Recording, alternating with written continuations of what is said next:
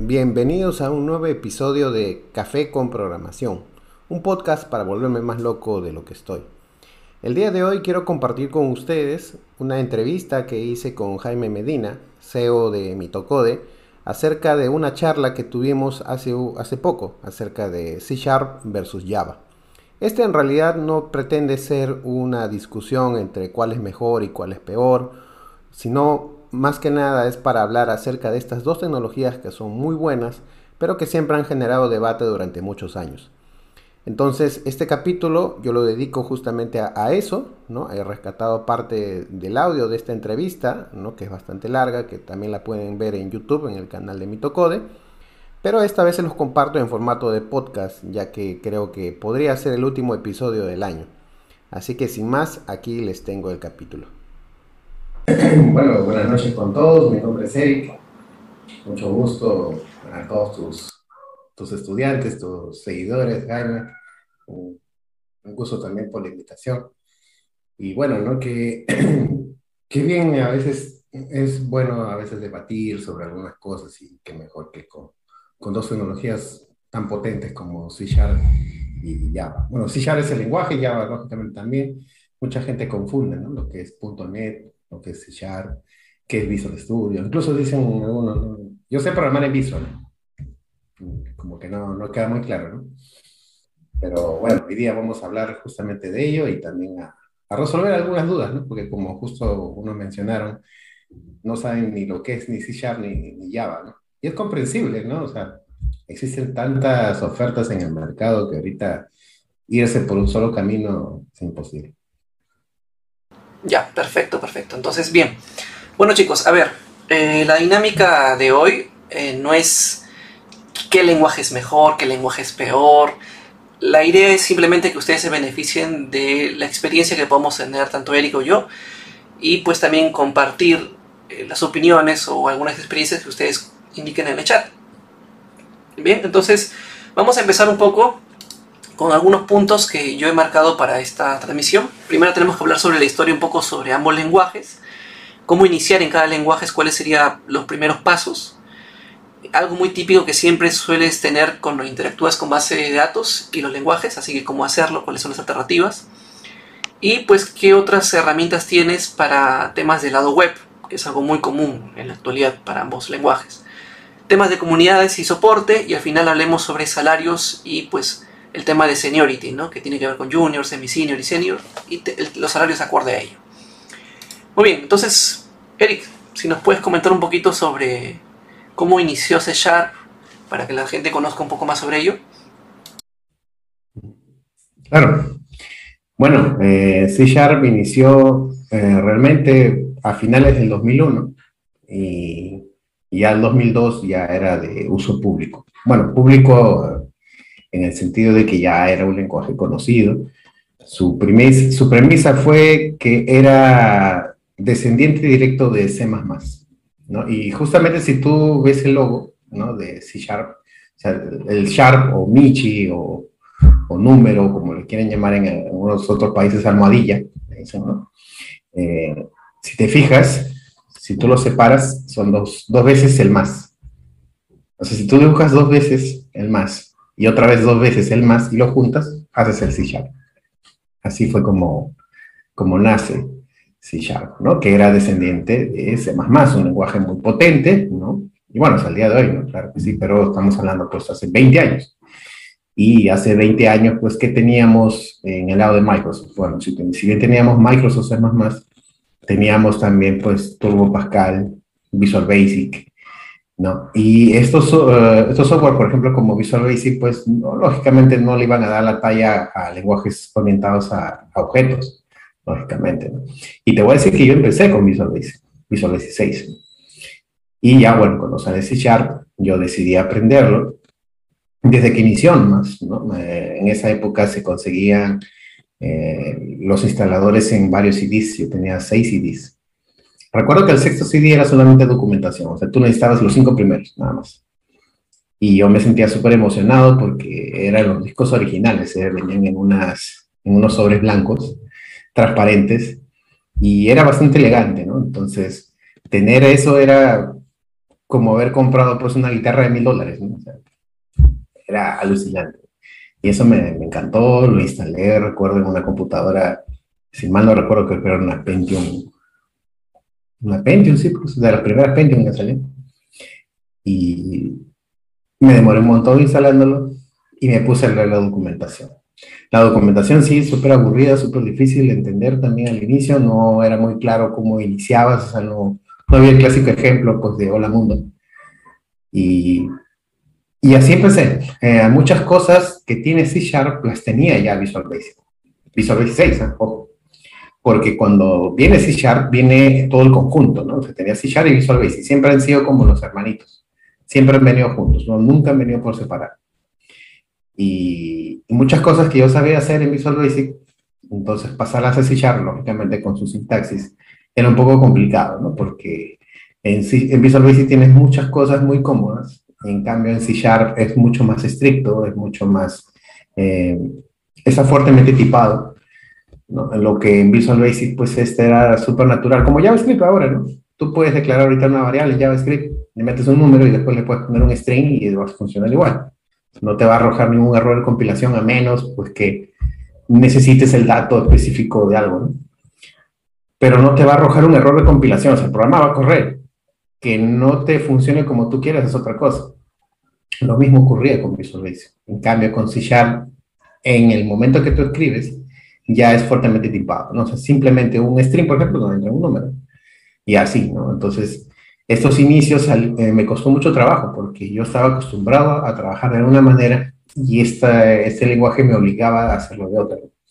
Y siempre me recalcaban, al menos en la documentación, en los libros que pude adquirir, decía que C Sharp estaba muy enfocado a programadores que eh, no deben dejar pasar de lado nada, ¿no? O sea, no podías trabajar con variables no declaradas, o sea, lo que ahorita es es por así decirlo tonto, ¿no? O sea, ¿a quién se le va a ocurrir trabajar con una variable que no has declarado previamente? Pero hace 20 años esto era muy común en Visual Basic.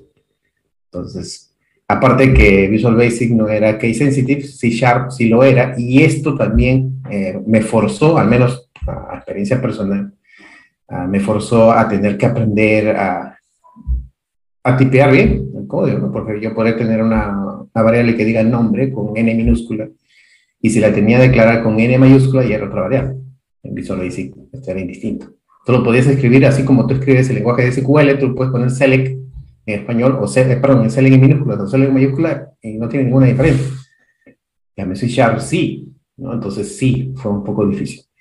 Pero lo que sí te puedo decir es que, a pesar de todo eso, era muy fácil de aprender, porque su IDE, su entorno, era muy sencillo de entenderlo no tenías que pelearte con muchos editores de bajar de otros lados. No recuerdo que en esa época también estaba, bueno, al menos me iban a enseñar eh, a programar en Java.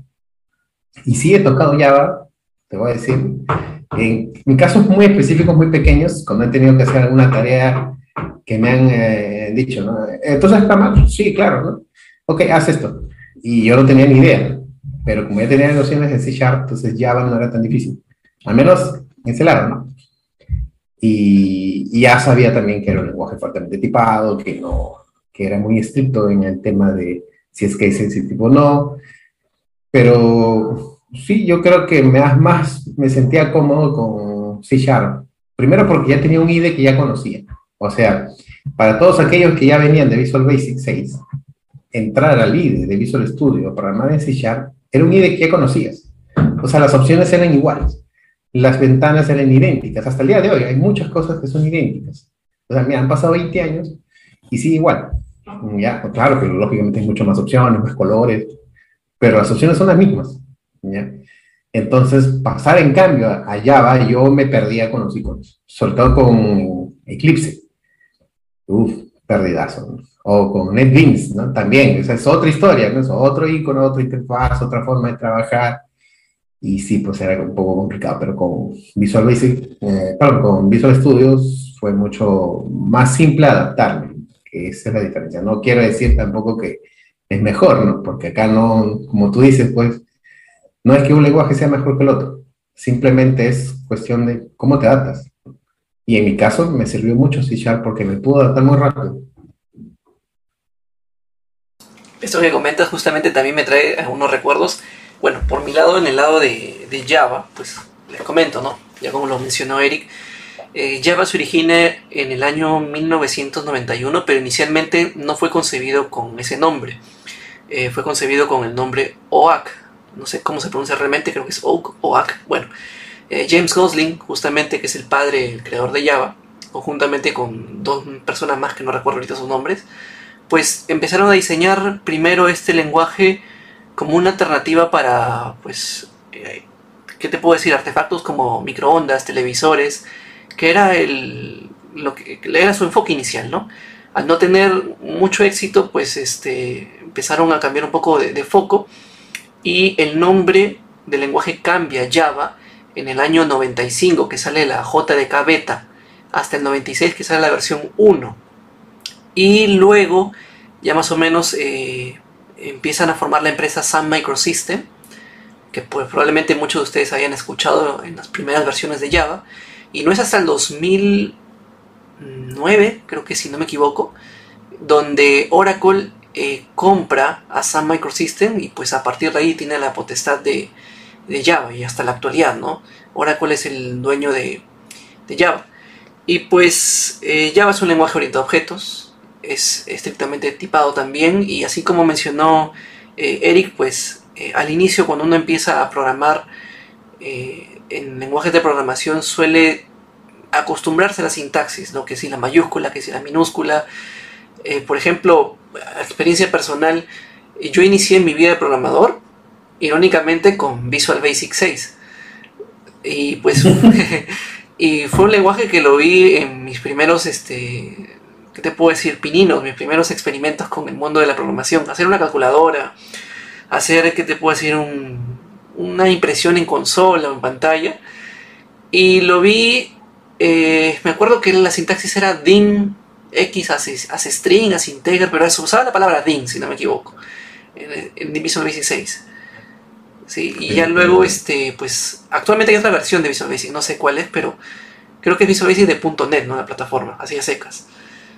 Y bueno, entonces, el mundo de Java también es amplio, ¿no? Así como el mundo de C Sharp. En mi lado, yo me fui más por el mundo de Java porque en la universidad eh, empezó, eh, empezaron a enseñarme ese lenguaje. ¿no? Por acá me están corrigiendo, fue el 2010 de Oracle, gracias por, la anotación ahí, fue el 2010 la compra de Oracle.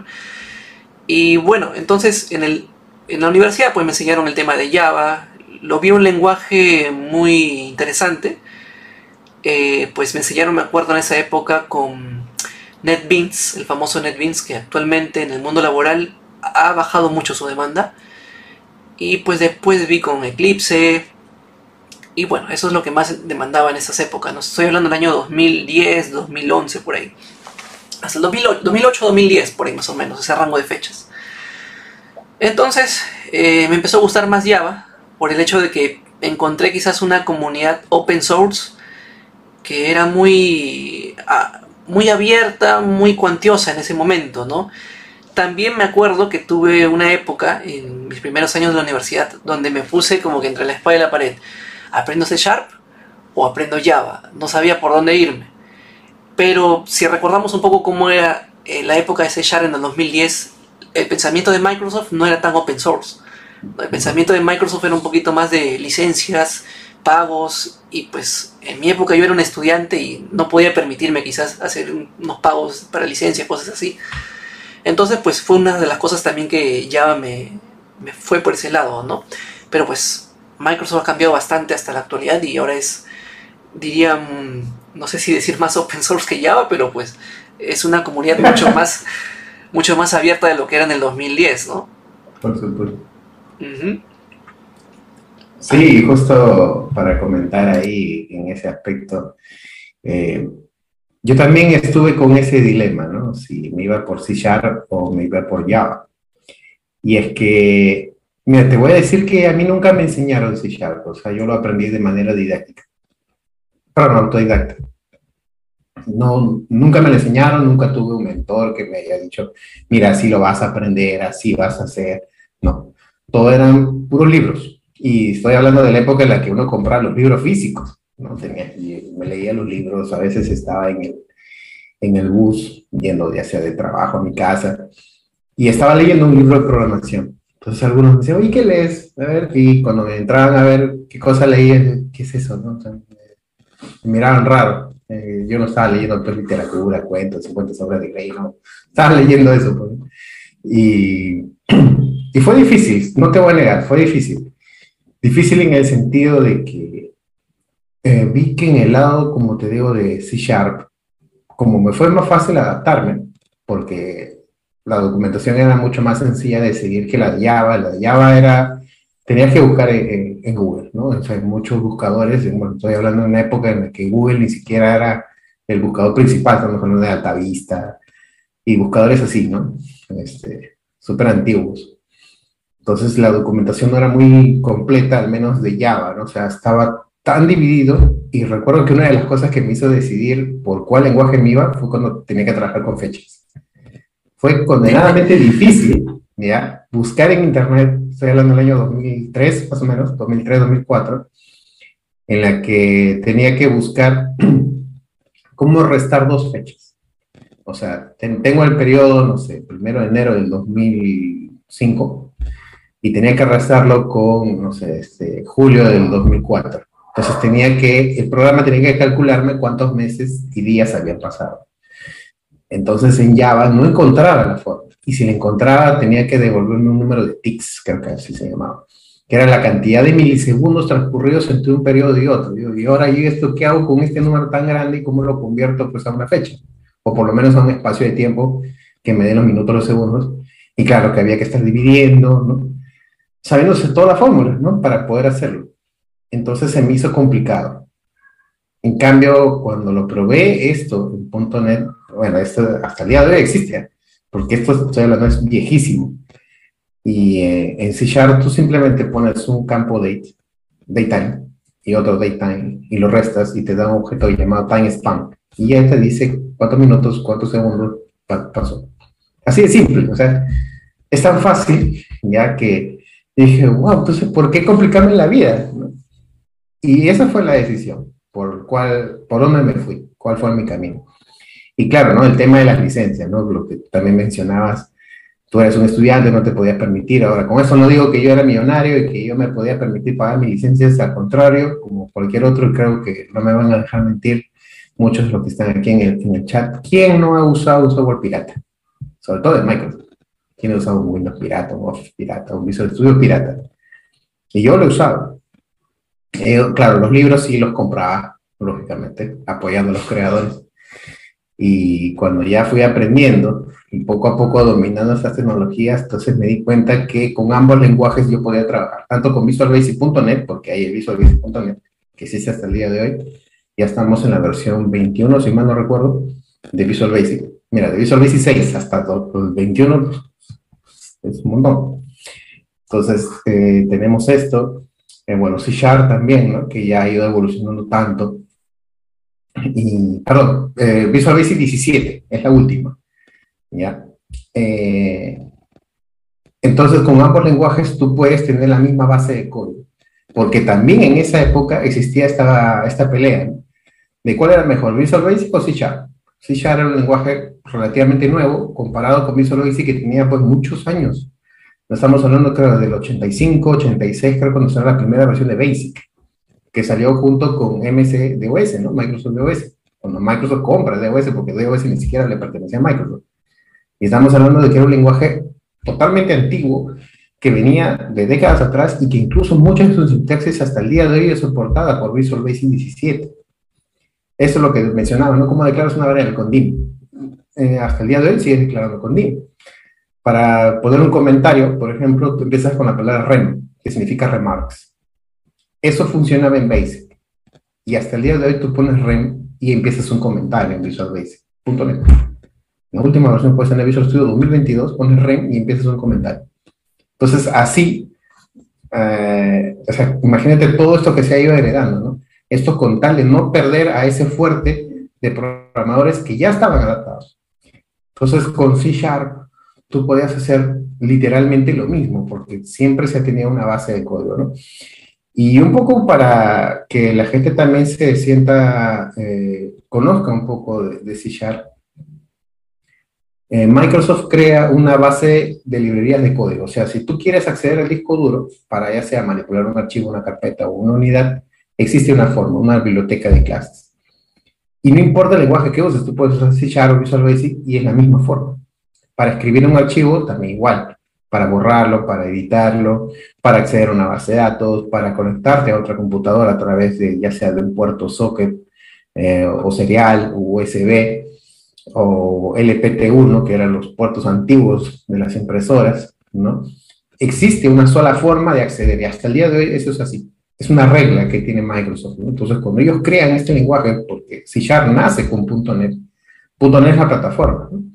Entonces, .NET nace con C Sharp. Entonces, la idea era crear una sola cosa. Entonces, lo que tú ya sabías con Visual Basic, por ejemplo, Visual Basic 6, para leer un archivo, se hacía de una manera, pero con Visual Basic.NET ya es otra. Pero esa otra forma es la mejor, lo que se llaman los streams.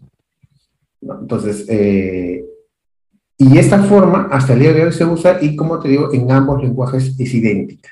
Entonces, eh, ese debate que antes había de que C Sharp era mejor que Visual Basic, era más rápido, en realidad siempre ha decaído del saco roto, porque por debajo es el mismo código de máquina.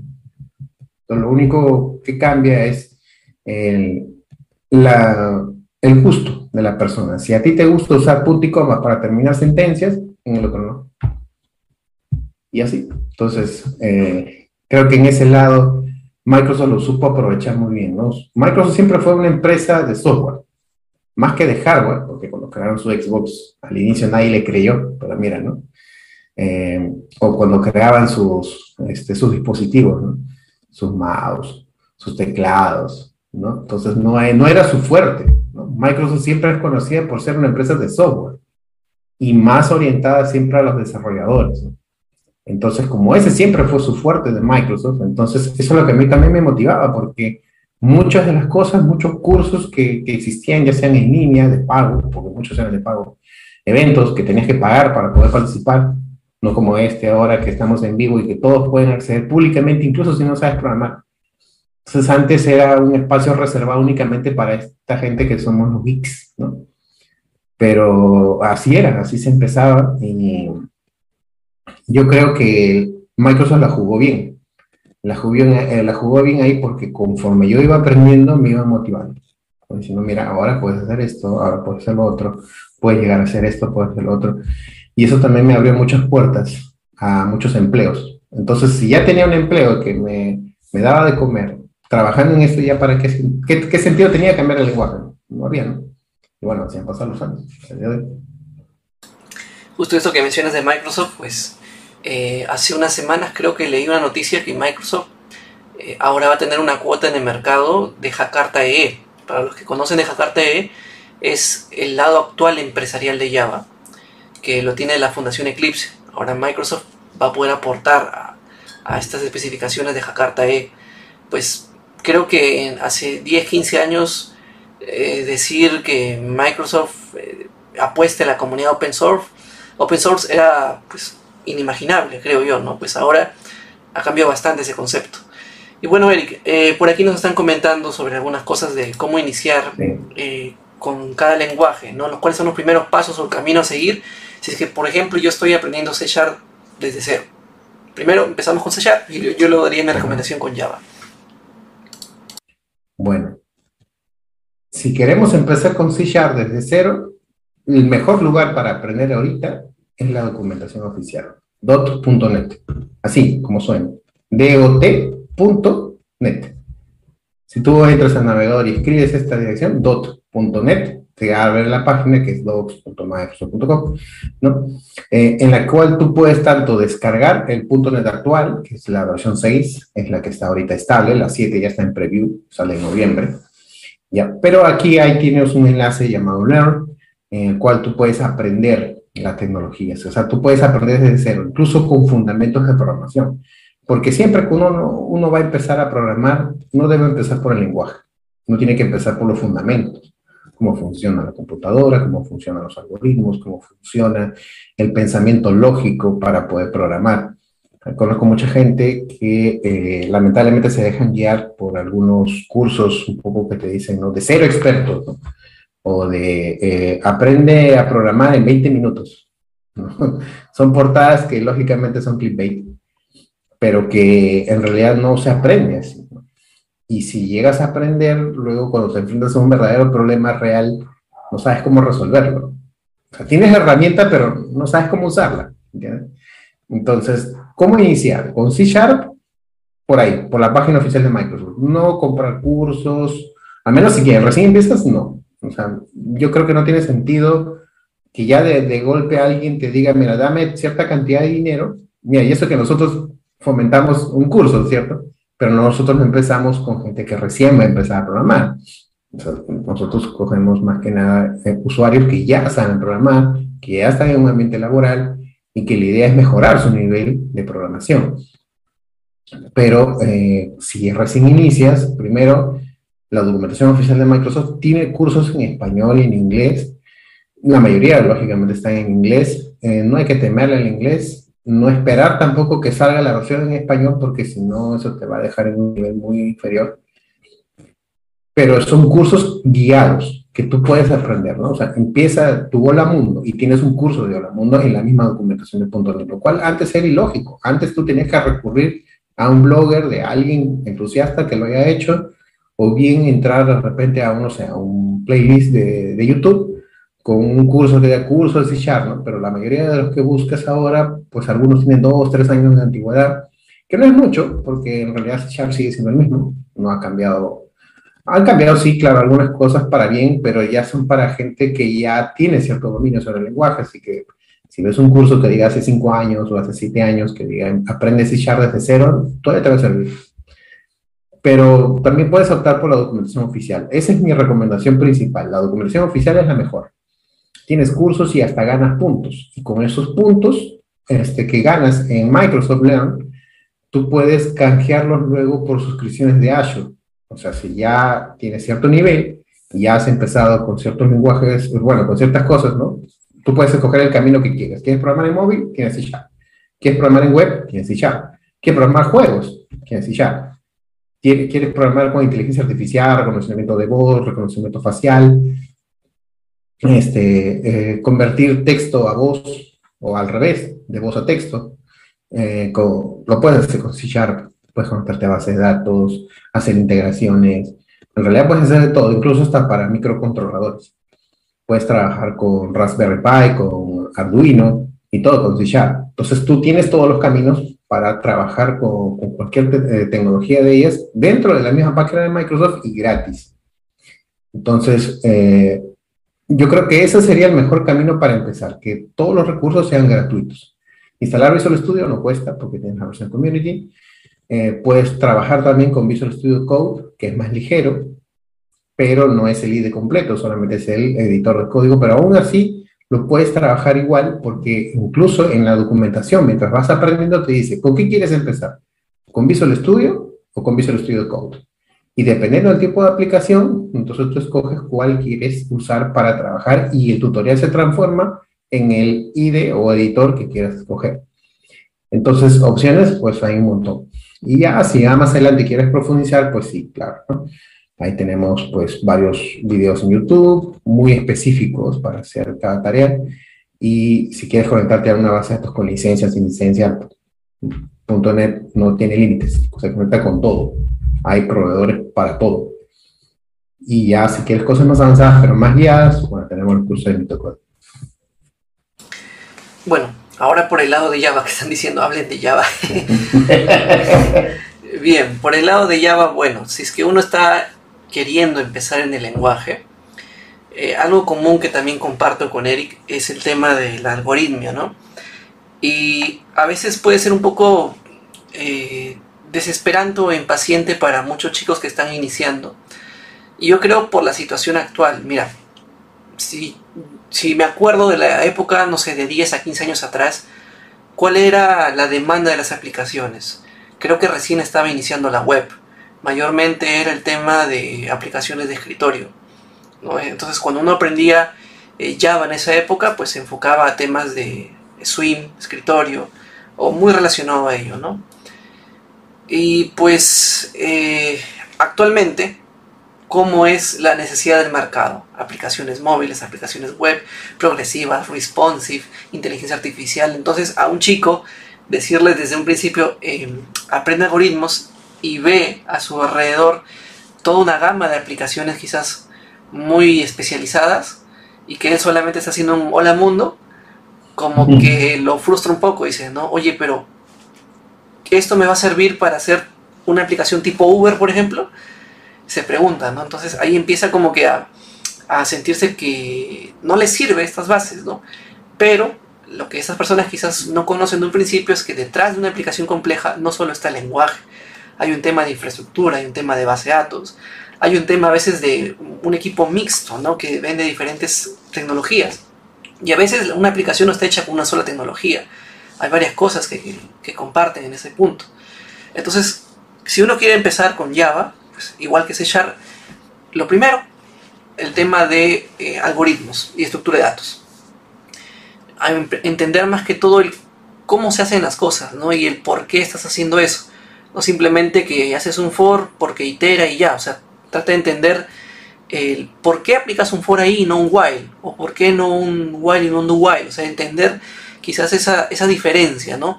Y eso te va a tratar de desarrollar la lógica de programación, como se dice, ¿no? Ese pensamiento lógico. Y algo también muy importante, que creo que para los dos lenguajes es útil, es la lógica booleana. Porque creo que en, en el día a día, así seas junior hasta senior, siempre te vas a enfrentar con lógica booleana. Por ejemplo, verdadero, verdadero, verdadero, falso, falso, falso, conjunciones sí, o. Y a veces uno cuando está haciendo las validaciones en OSIF o en un, en un bloque de código, eh, no se acuerda, oye, verdadero con verdadero que era, verdadero y falso que era. Entonces no sabe estipular bien el if o el else. Y eso es básico, ¿no? Pero pues a veces uno se puede olvidar. Entonces si estás iniciando en Java, Primero, el tema de algoritmos. Una vez que el algoritmo ya está correcto, ya sientes que lo dominas de una forma básica por lo menos, empezar a interactuar con la sintaxis, ¿no? Tratar de, entender, no diría de memoria, ¿no? Que hay un punto y coma al final, sino entender, diría, em, cómo el lenguaje está estructurado, ¿no? Dónde se recomienda la declaración de variables, eh, por qué el método es privado, por qué el método es público, eh, ¿Por qué se, tiene que utilizar el paradigma orientado a objetos? ¿Qué pasa si no uso ese paradigma? O sea, tratar de preguntarse con esos primeros pasos. Al margen de, cualquier lenguaje, creo que eso es un común denominador. Bien, y bueno, a medida que vas avanzando ya nos vamos topando con temas orientados quizás a escritorio, temas empresariales, que ahí como que uno se puede confundir por dónde ir. Por ejemplo, eh, Eric mencionaba que en C Sharp puedes trabajar pues, temas de, aplicaciones móviles, creo que con Xamarin es uno de ellos. Eh, puedes trabajar también temas de videojuegos. En Java realmente no es que sea popular como un lenguaje para hacer todo tipo de desarrollos. O sea, sí se puede hacer, pero qué tan popular es, eso depende de que el, mercado cómo lo haya estereotipado. Si hablamos, por ejemplo, de temas de inteligencia artificial, ¿se puede hacer con Java? Sí. ¿Pero es popular? No, la mayoría está apostando por Python y es una realidad. Si hablamos de Java, por ejemplo, para temas de aplicaciones móviles, ¿qué alternativas tengo? Android, sí, pero era popular hace unos años. Mayormente ahora está Kotlin en Android. Entonces, si hablamos, por ejemplo, de Java para temas de escritorio, ¿se puede? Sí, con Java Swing y Java FX y Java WT. Pero pues, desarrollos de escritorio, la tendencia es muy baja, ¿no? En la actualidad. Pero si hablamos, por ejemplo, de aplicaciones empresariales, aplicaciones para backend, servicios, microservicios, despliegues en la nube, pues Java sigue siendo un lenguaje que tiene mucha popularidad en ese enfoque, ¿no? Así que, pues, a nivel corporativo, a nivel de nube, de cloud, eh, Java es uno de los, diría, que tienen buena cuota de mercado, ¿no? Igual que C en ese punto. Entonces, si bien es cierto, con Java se puede hacer muchos desarrollos, porque es el lenguaje quizás que te puede gustar para hacer todo, pero hay que ser realistas, ¿no? En la industria no siempre uno desarrolla porque te gusta, sino a veces por donde exige el mercado, ¿no? Claro, por supuesto. Bueno, acá también hay una, creo que es una pelea, ¿no? Como la, que se da, ¿no? De esas cuotas de mercado, o sea, ¿cómo se miden? O sea, ¿qué tan transparentes son? Mm. Porque yo puedo, o sea, yo por mi gusto personal, yo puedo decir, no, C Sharp es mejor que Java, o C Sharp es más fácil que Java, o C Sharp tiene mejor documentación que Java, y puedo pasarme nombrando un montón de adjetivos buenos para, eh, para el lenguaje que yo conozco, pero no puedo decir las cosas contrarias de Java porque no lo conozco del todo, a menos que me sepa trabajar directamente con Java en todos los aspectos, tanto en nube, móvil, web, microservicios, etcétera, etcétera, etcétera.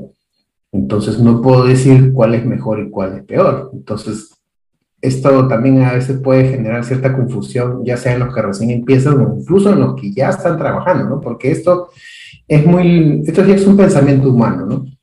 Eh, no recuerdo cuál es el nombre exacto, pero es un, es un tema psicológico.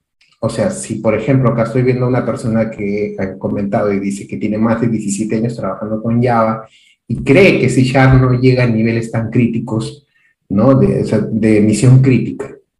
Pero es que eso es, también es un tema psicológico. ¿Por qué? Porque si yo he dedicado 17 años de mi vida, en mi caso yo estoy 18 años trabajando con C Sharp, ya, bueno, casi 20 en realidad, pero a nivel profesional 18 años, entonces, yo lógicamente tengo que defenderlo porque mi tiempo me ha tomado aprender esa cantidad de años estas tecnologías. Entonces, yo ni loco que voy a votar esos 18 años de experiencia para aprender otro lenguaje nuevo con el cual puedo hacer lo mismo.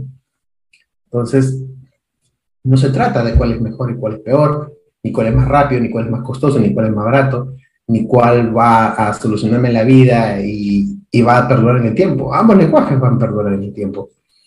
Entonces, eh, creo yo también que, como tú dices, ¿no? Eh, hay ciertas cosas que pueden ser también por tendencia, porque va a depender mucho de eso, eh, en realidad, si es, es empleable o no. Porque, como tú dices, ¿no? ¿De qué me va a valer que ahorita yo aprenda inteligencia artificial, ¿no? Para manejar grandes volúmenes de datos con C que se puede, ¿ya? Porque hay muchas tecnologías a su alrededor que lo pueden lograr, ¿ya? Y sabiendo que Python lo puede hacer de repente en mucho menos tiempo. Entonces, si yo me voy a dedicar a la ciencia de datos, pues no me iría por C Sharp. Lógicamente me iría por la tecnología que esté más acorde, que tiene más años de experiencia y sobre todo que me va a permitir tener ese retorno de inversión más rápido. En uno de los episodios de, mi podcast hablaba de este, de este tema. Bueno, .NET como tal, como plataforma. Es solamente para el ambiente corporativo una falacia. Antes sí era cierto, pero ahorita es una falacia. ¿Por qué? Porque yo puedo crear open source con C Sharp. Y acá hay una experiencia personal que sí tengo que mencionar, y es que eh, hace seis años atrás yo creé un software de facturación electrónico con C Sharp. El que menos, muchos de mis conocidos me decían, open source con C Sharp, estás loco, me dijeron. ¿qué, qué, qué, tienes en la cabeza? Eso es imposible, nadie te va a querer este, ver. si alguien piensa en open source, lo primero que se le viene a la mente o es o, Java o PHP, ¿no? Como lenguajes de backend. Independientemente de JavaScript y todo eso. Estamos hablando de hace seis años atrás donde Node, pues, recién creo que está, no sé si empezando o bueno, no tiene el poder que tiene ahora, ¿no? Pero eh, cuando yo inicié este proyecto, lo hice con C Sharp, con el Framework, con Visual Studio, mi Visual Studio licenciado incluso, ¿ya? Y, y la verdad es que tuvo éxito. A pesar de que no cobré ni un sol por ese proyecto, ¿ya? O sea, al menos no venderlo, ¿no? Este, como proyecto, eh, me, me, trajo muchos beneficios, ¿no? Bueno, me hice parte que conocí mucha gente, pude participar en varias comunidades, entonces es un lenguaje que finalmente tiene su mercado, ¿no? Un mercado de gente que, ama el lenguaje. Y lo ama porque justamente nuevamente, ¿no? Ese pensamiento este, psicológico, ¿no? Si ya has invertido tu tiempo en algo que has trabajado por mucho tiempo, lo vas a defender, quieras o no. Porque a, nadie le gusta que le digan, oye, ¿sabes qué? Lo que tú has hecho en todos estos años no sirve. Hay otro que lo hace mejor. No le va a gustar. Entonces, eh, ese es el punto ¿no? que, quería llegar. Y podemos hacer en realidad lo mismo, ¿no? Uno repete uno más rápido que el otro, uno más, menos costoso que otro, otro que repete con pocos clics, otro que repete con puros comandos, pero al final el resultado es lo mismo. Y al final siempre terminas resolviendo problemas, porque básicamente eso es lo que trata un lenguaje de programación, resolver problemas. Y si tú lo puedes resolver, pues excelente.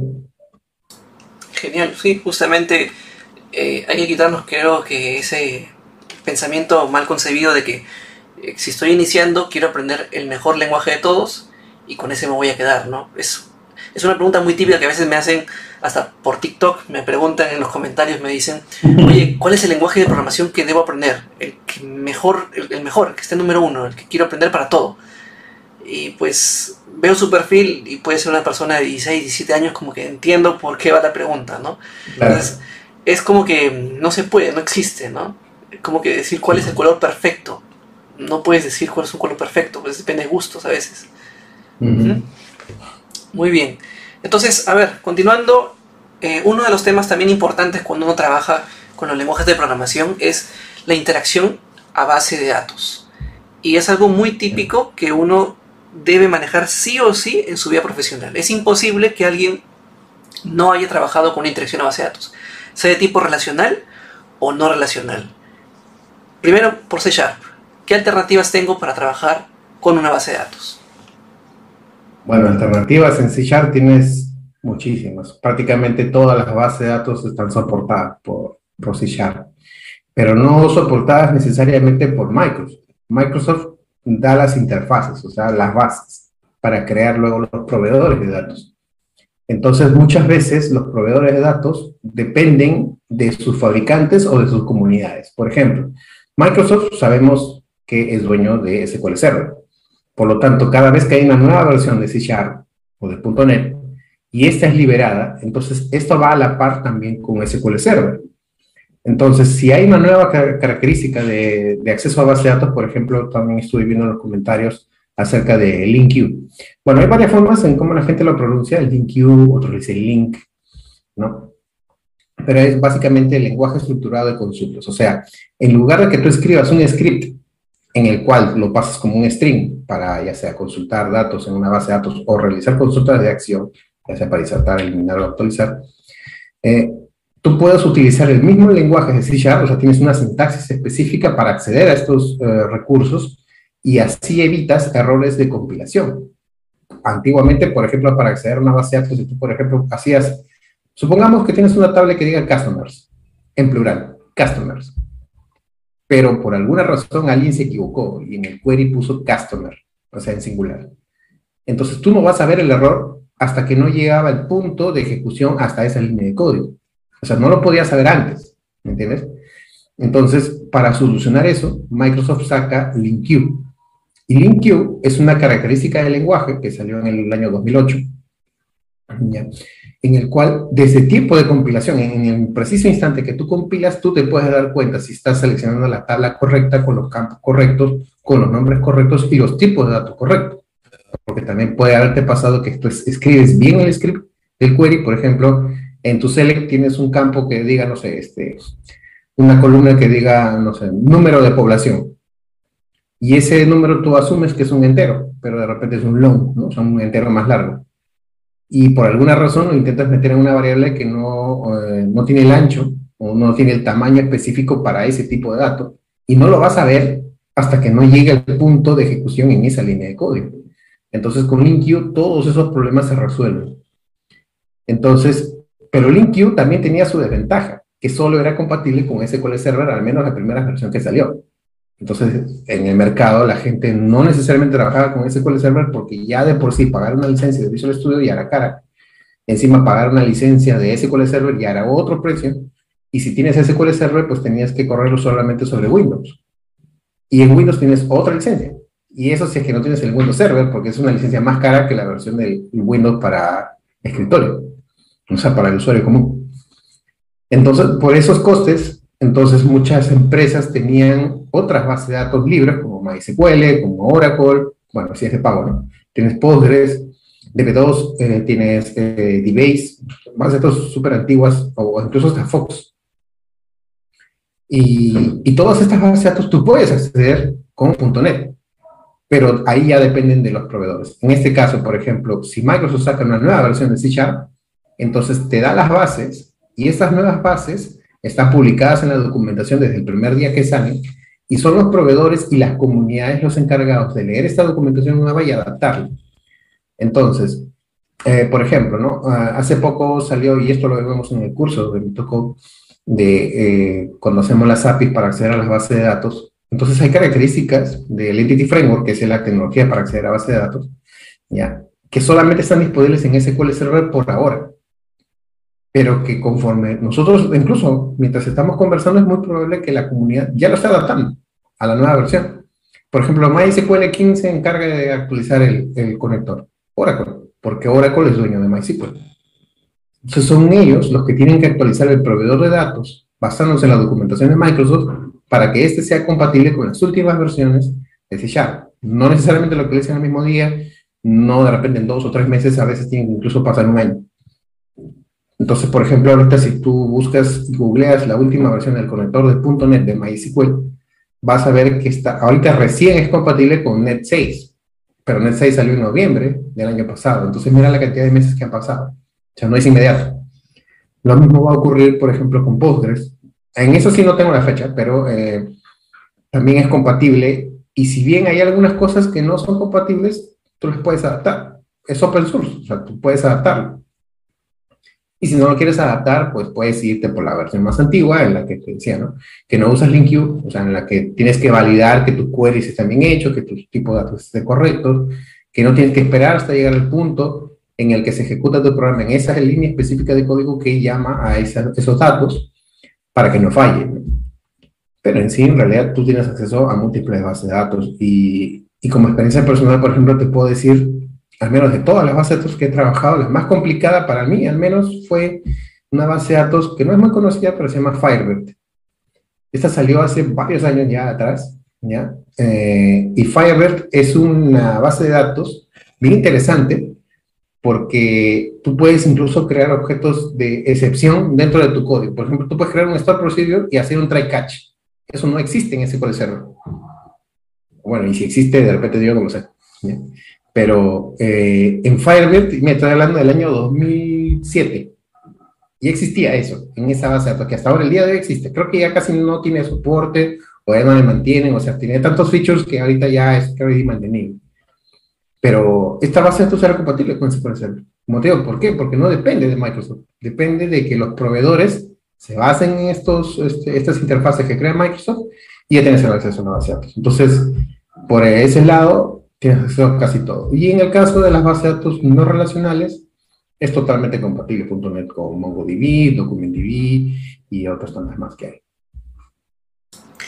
Bueno, por el lado de Java, en el tema de interacción a base de datos, eh, bueno, si estás en tus primeros inicios, lo más probable es que te topes con la tecnología JDBC, ¿no? Y pues ahí te aproveches o uses, uses el conector de MySQL, de Postgre, eh, ¿Quién no, ha trabajado con Java, ha googleado el conector de MySQL, de Postgre, de SQL Server, ha descargado el YAR o el JAR y lo ha agregado a su proyecto? Pues en la actualidad mayormente eso podemos hacerlo por Maven o por Gradle, ¿no? Pero pues JDBC es lo clásico, ¿no? La forma de cómo uno se conecta a un motor de base de datos. Luego de ello, ya tenemos un enfoque un poco más empresarial, que vendría a ser eh, la especificación JPA, y deberías utilizar un proveedor que implemente esa especificación. Y aquí muchos confunden, ¿no? Unos confunden la implementación con la especificación. La especificación entendamos como que es un conjunto de estándares para definir cómo conectarte a un producto, ¿no? En este caso, una implementación de JPA sería el famoso Hibernate o Hibernate o Hibernate, como alguno lo pronuncia, que es uno de los populares en Java, ¿no? Cómo te conectas a estas tecnologías para base de datos.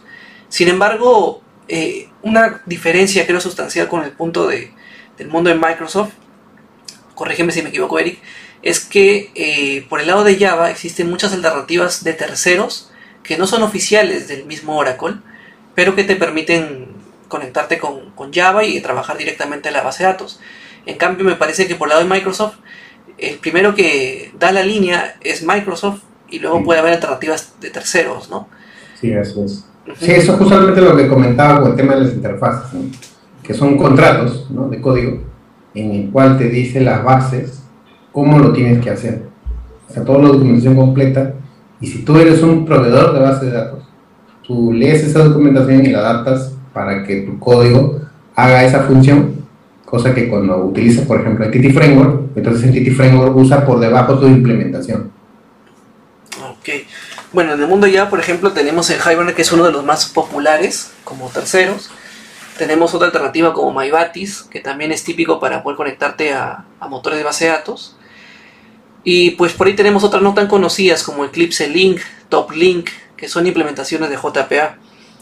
Y el lenguaje que utiliza la especificación JPA bajo cualquier implementación es JPQL.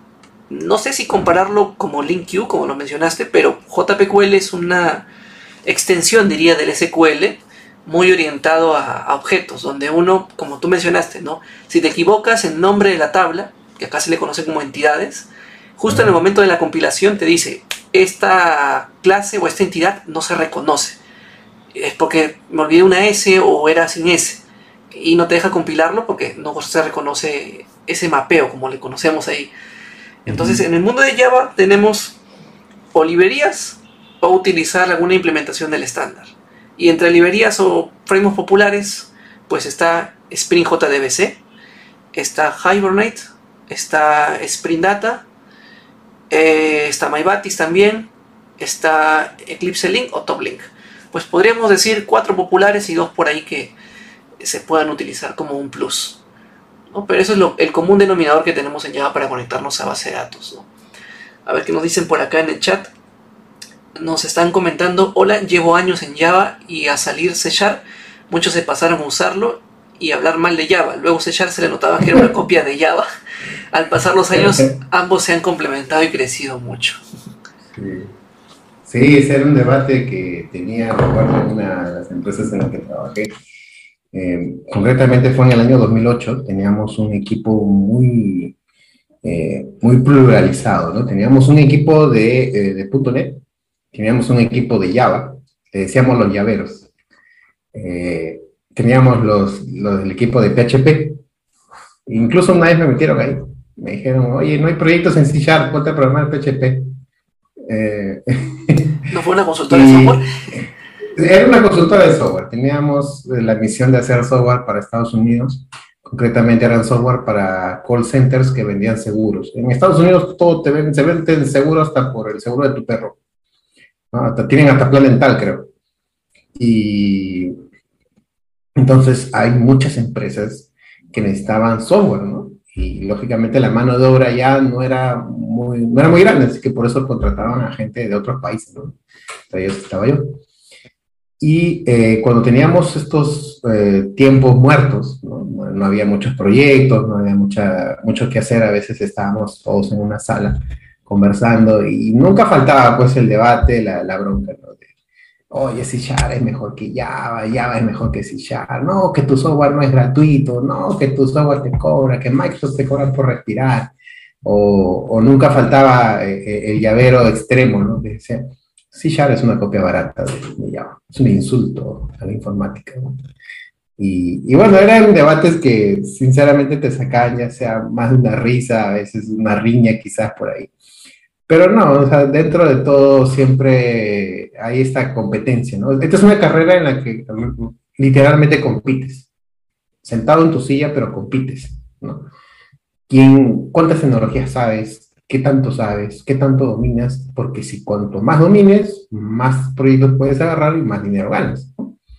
Pero no se trata aquí tampoco de correr, sino de, profundizar en algo que realmente, primero que te guste, y segundo, que aparte que te dé, lógicamente, de comer, porque finalmente para eso trabajamos, eh, también te dé la satisfacción de cumplir con el trabajo. O sea, por ejemplo, yo conozco mucha gente que son expertos, por ejemplo, en Docker, en Kubernetes, y digo, wow, debe ser otro mundo. O sea, yo te puedo conocer las, las cosas básicas de eso, pero no soy un experto.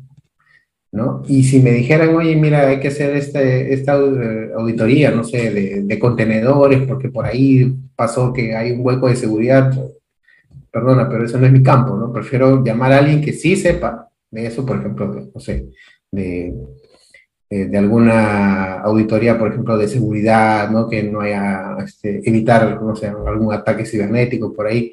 No es mi rama. Yo sé programar, pero de ahí más allá de eso conozco lo, lo, básico, pero no, no profundizo. Entonces lo mismo ocurre ahora con los lenguajes de programación. Hay tantos, hay tanta oferta, hay tanta demanda también. Incluso se nota que faltan manos, porque a pesar de toda la oferta que hay, hay mucha gente que no llega a cubrir los puestos. Entonces, eh, o a veces simplemente no se dan abasto. Entonces, por eso es que ahora están más focalizados los empleos directamente. A ver, ¿qué eres? Backend, ok, este empleo es para ti. ¿Qué eres? Frontend, ok, este empleo es para ti. ¿Eres un full stack? Es una falacia porque ser un full stack ahorita es, es volverse loco. O sea, eres full stack, pero ¿de qué? De, de, de Angular, de React. Hay que seccionarlo, ¿no? Exacto, o sea, no puede ser stack de todas las tecnologías. Y, y, si alguien en los comentarios diga, no, yo me sé los cuatro frameworks de JavaScript y los domino, mis respetos. Probablemente no tengas una vida social, pero eh, tampoco se trata de abarcar todo, porque como dice el dicho muy antiguo, el, que poco, el que mucho abarca, poco aprieta. Y es que si tú lo sabes, lo que sabes ahorita, ya estás sabiendo otra cosa. Eh, por ejemplo, me pasó con Angular. Yo digo, ah, ya, mira, salió Angular 2. Ok, voy a aprender, porque el primer Angular ni lo entendí. Y Angular 2 pues era súper distinto pues a, Angular JS, ¿no? Porque a este se usaba TypeScript. Ya lo voy a aprender, ya lo voy a aprender. Me inscribí en un curso que no, luego no terminaba.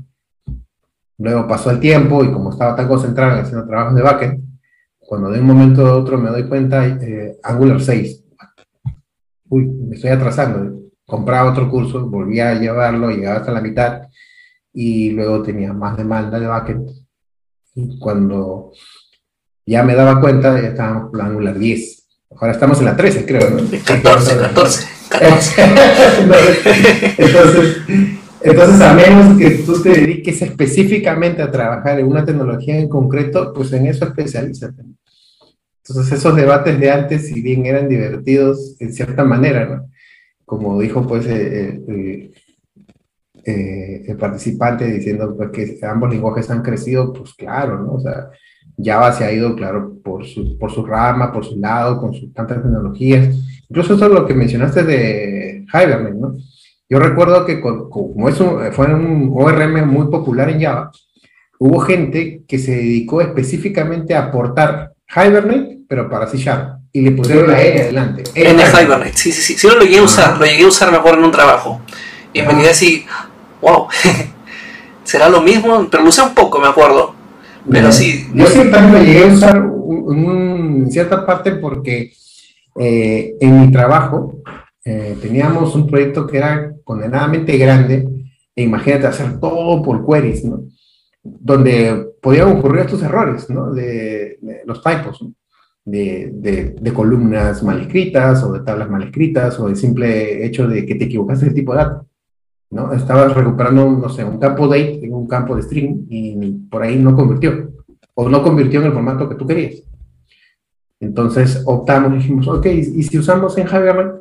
Ok, vámonos por en Hibernate. Nos empezamos a leer la documentación, creamos las entidades, los mapeos con estos archivos XML medio raros que no tenía mucha explicación. Recuerdo que la documentación de en decía eh, referirse a la documentación de Hibernate para Java. Y a veces me perdí. Entonces tenía que consultar a alguien que sabía de Java y decirle, oye, ¿cómo haces esto? Ah, ya, me explicaba. Y trataba de usar esa misma teoría en, en Hibernate porque finalmente era un port y funcionaba. Pero cuando entraba un nuevo miembro del equipo, volverle a explicar todo de nuevo era pues, realmente un dolor de cabeza. Al final decidimos usar Ado.net y empezamos de nuevo otra vez. Entonces, pero así, ¿no? O sea, hay tecnologías que han ido evolucionando, hay algunas que se quedaron en un tiempo. Hay muchas tecnologías de Java que primero salieron en Java y luego salieron en .NET. O sea, muchos han sido ports. Y justo lo que mencionas de eso, Spring es un framework popular en Java y creo que también hubo el Spring for Net. Me parece que alguna vez lo leí por ahí no sé si pegó en el ecosistema de NetSpring, me parece que no. no. No le hizo ni cosquillas, creo, pero pues en el mundo de Java es uno de los reyes ¿no? en, esas tecnologías. Y justo complementando lo que por ahí comentaron, eh, como acceso a base de datos en Java, también se puede definir los famosos data source, que es donde tú en la base, en el servidor de aplicaciones, defines cómo conectarte a la base de datos y eso establece algo que se le conoce como JNDI. Creo que el término es Java Naming and Directory Interface, que es como un apodo donde tú conectas con ese apodo, desde Java llamas a ese apodo y prácticamente por ese apodo internamente hay una conexión, una configuración del mismo servidor de aplicaciones para con la base de datos. Es decir, Java servidor de aplicaciones, servidor de aplicaciones, base de datos. No sé si en el mundo de Net o de C existe algo parecido donde no te conectas directamente lenguaje base de datos, sino lenguaje servidor, servidor base de datos. Sí, sí. En, las primeras versiones de Entity Framework, ya que este es el acceso a datos de Microsoft, y este era el oficial, porque también así había muchos, eh, muchas tecnologías de terceros. Cuando sale Ado.NET, Ado.NET sale con Visual Studio 2005, o sea, estamos hablando de NET 2.0. Eh, y a finales del 2005 ya estaba publicado. Siempre todas las versiones de Microsoft de .NET salen en noviembre de cada año. Entonces, bueno, antes no era tan seguido como ahora, ahora sí va a ser anual. Antes no era, no era así, con esta frecuencia. Bueno, por la misma moda, la misma tendencia, las mismas cosas que van creciendo todos los días. Ya son dos por eh, año. Y mira, en .NET querían hacer lo mismo y la comunidad le dijo no a Microsoft. O sea, están locos, dijeron. O sea, esto es impensable porque nadie migra tan rápido. Yo la verdad estoy de acuerdo con eso. Yo prefería una versión por año como ya, o mucho, ¿no? Claro, ¿no? Porque ya incluso te sientes presionado. Por ejemplo, mira, NetSite salió en noviembre del año pasado y hasta más o menos marzo de este año yo recién he empezado a adoptar en mis proyectos reales, o sea, empresariales porque yo tendría que esperar ciertos meses para, que, para saber si realmente es estable o no. Es más, Microsoft te puede decir, no, ya es estable, ya ha habido un preview de un año entero. Ok, pero una cosa es que lo pruebes con tus pruebas y otra cosa es que lo pruebes con mi software y a ver qué cambios implica. ¿no? Entonces nadie migra tan rápido. ¿no? Incluso hay mucha gente que todavía sigue usando NetCore 3.1 y esto ya creo que desde 2017 ya dejó de existir, al menos como de manera oficial pero hasta el día de hoy todavía tiene soporte. El soporte creo que, si mal no recuerdo, acaba en diciembre de este año. O sea, todavía hay tiempo para migrar. Entonces, eh, es importante también saber de que estas tecnologías que evolucionan tan rápido, ¿no? Eh, hay que ir adoptándolas. Entonces, esto pasó nuevamente, ¿no? Llegando al punto con Microsoft del acceso a la base de datos, que había muchos eh, componentes de terceros que se quedaron en el camino. Uno de ellos fue en Hibernate, que era un port, como te digo, de Java, habían otros eh, que sí los he usado, no recuerdo muy bien antes su nombre porque no los he usado mucho tiempo tampoco, pero cuando sale la primera versión de Entity Framework, supuestamente Entity Framework venía a revolucionar todo lo que ya habías aprendido con Ado.NET. Y es que Entity Framework sale en el 2008. Entonces ya teníamos tres años de trabajar con Ado.NET, con sus datasets y hay un montón de cosas por ahí, que eran fáciles de usar, pero que finalmente a la larga en performance era, era horrible. Entonces, eh, cuando sale Entity Framework, la idea era que no te conectes directamente a la base de datos, sino tú tenías tus objetos, literalmente tú dibujabas los objetos. Sea, tenías una tabla, pero que la tabla no se llamaba tabla, se llamaba entidad. Tú podías tener una entidad que finalmente físicamente eran tres tablas. Estaban relacionadas por algún motivo. Imaginemos que tienes una tabla, no sé, de, pagos eh, online y tú quieres discernir cuáles son los pagos que hiciste con PayPal, con Elipay, con, no sé, con Western Union, este, con PayPal propiamente dicho, o con tarjeta de crédito débito de referencia bancaria. Si bien el concepto pago es el mismo, estos medios tienen diferentes formas de trabajar. PayPal te va a retornar una URL que te dice si fue exitoso o no el pago. Eh, Western Union te va a dar un voucher diciéndote sí, ya se hizo el pago, pero te da un código para luego finalmente pagar y así, etcétera, ¿no? Entonces, como tienen distintas formas, tú puedes crear físicamente una tabla que tenga todos los campos y luego basarte con un montón de campos nulos, pero al finalmente también lo puedes normalizar y decir, no, mejor que sea una tabla por cada tipo, ¿no? Una tabla para tarjetas, una tabla para medios de pago online y este, medios de pago este, online, pero desconectados. O sea, por ejemplo, pago efectivo, Western Union, ¿no? que te generen un voucher, un código, pero este no se completa hasta que el usuario no lo pague realmente, ¿no? Entonces, son tres formas de trabajar, ¿no? Imaginemos este caso de uso. Entonces, tú físicamente lo puedes tener en tres tablas, ¿ya? Y eh, en el Entity Framework tú lo puedes mapear como una sola entidad, pagos. Y esto lo va a transformar. Pero tu código nunca se conecta con las tablas, sino se va a ese objeto. Eh, eso tiene, ¿no? Y las primeras versiones de Entity Framework, eh, incluso ni siquiera se llama Entity Framework, se llama LinkQ to SQL. Ese era el nombre que le dieron. Súper interesante todo por ahí, pero en performance se iba a la miércoles porque hacía tantas cosas por detrás que cuando tú hacías un profiler en el SQL para ver qué cosas había por detrás, había, era tanto código, sábanas y sábanas de código que uno no entendía, que finalmente decía, no, esto pues no tiene ningún sentido, es muy lento, prefiero hacerlo yo mismo, ¿no? Nunca faltaba pues la gente más purista decía, no, ¿qué, voy a ir con asistentes? No me gusta eso de estar next, next, next, y ya me creó el, asistente, ya con eso tengo el objeto, ¿no? O sea, querían hacerlo todo a mano, ¿no? Claro que en realidad es más rápido en temas de performance, pero en temas de productividad no, porque tiempo es oro, ¿no? Y el oro es, dinero, pues.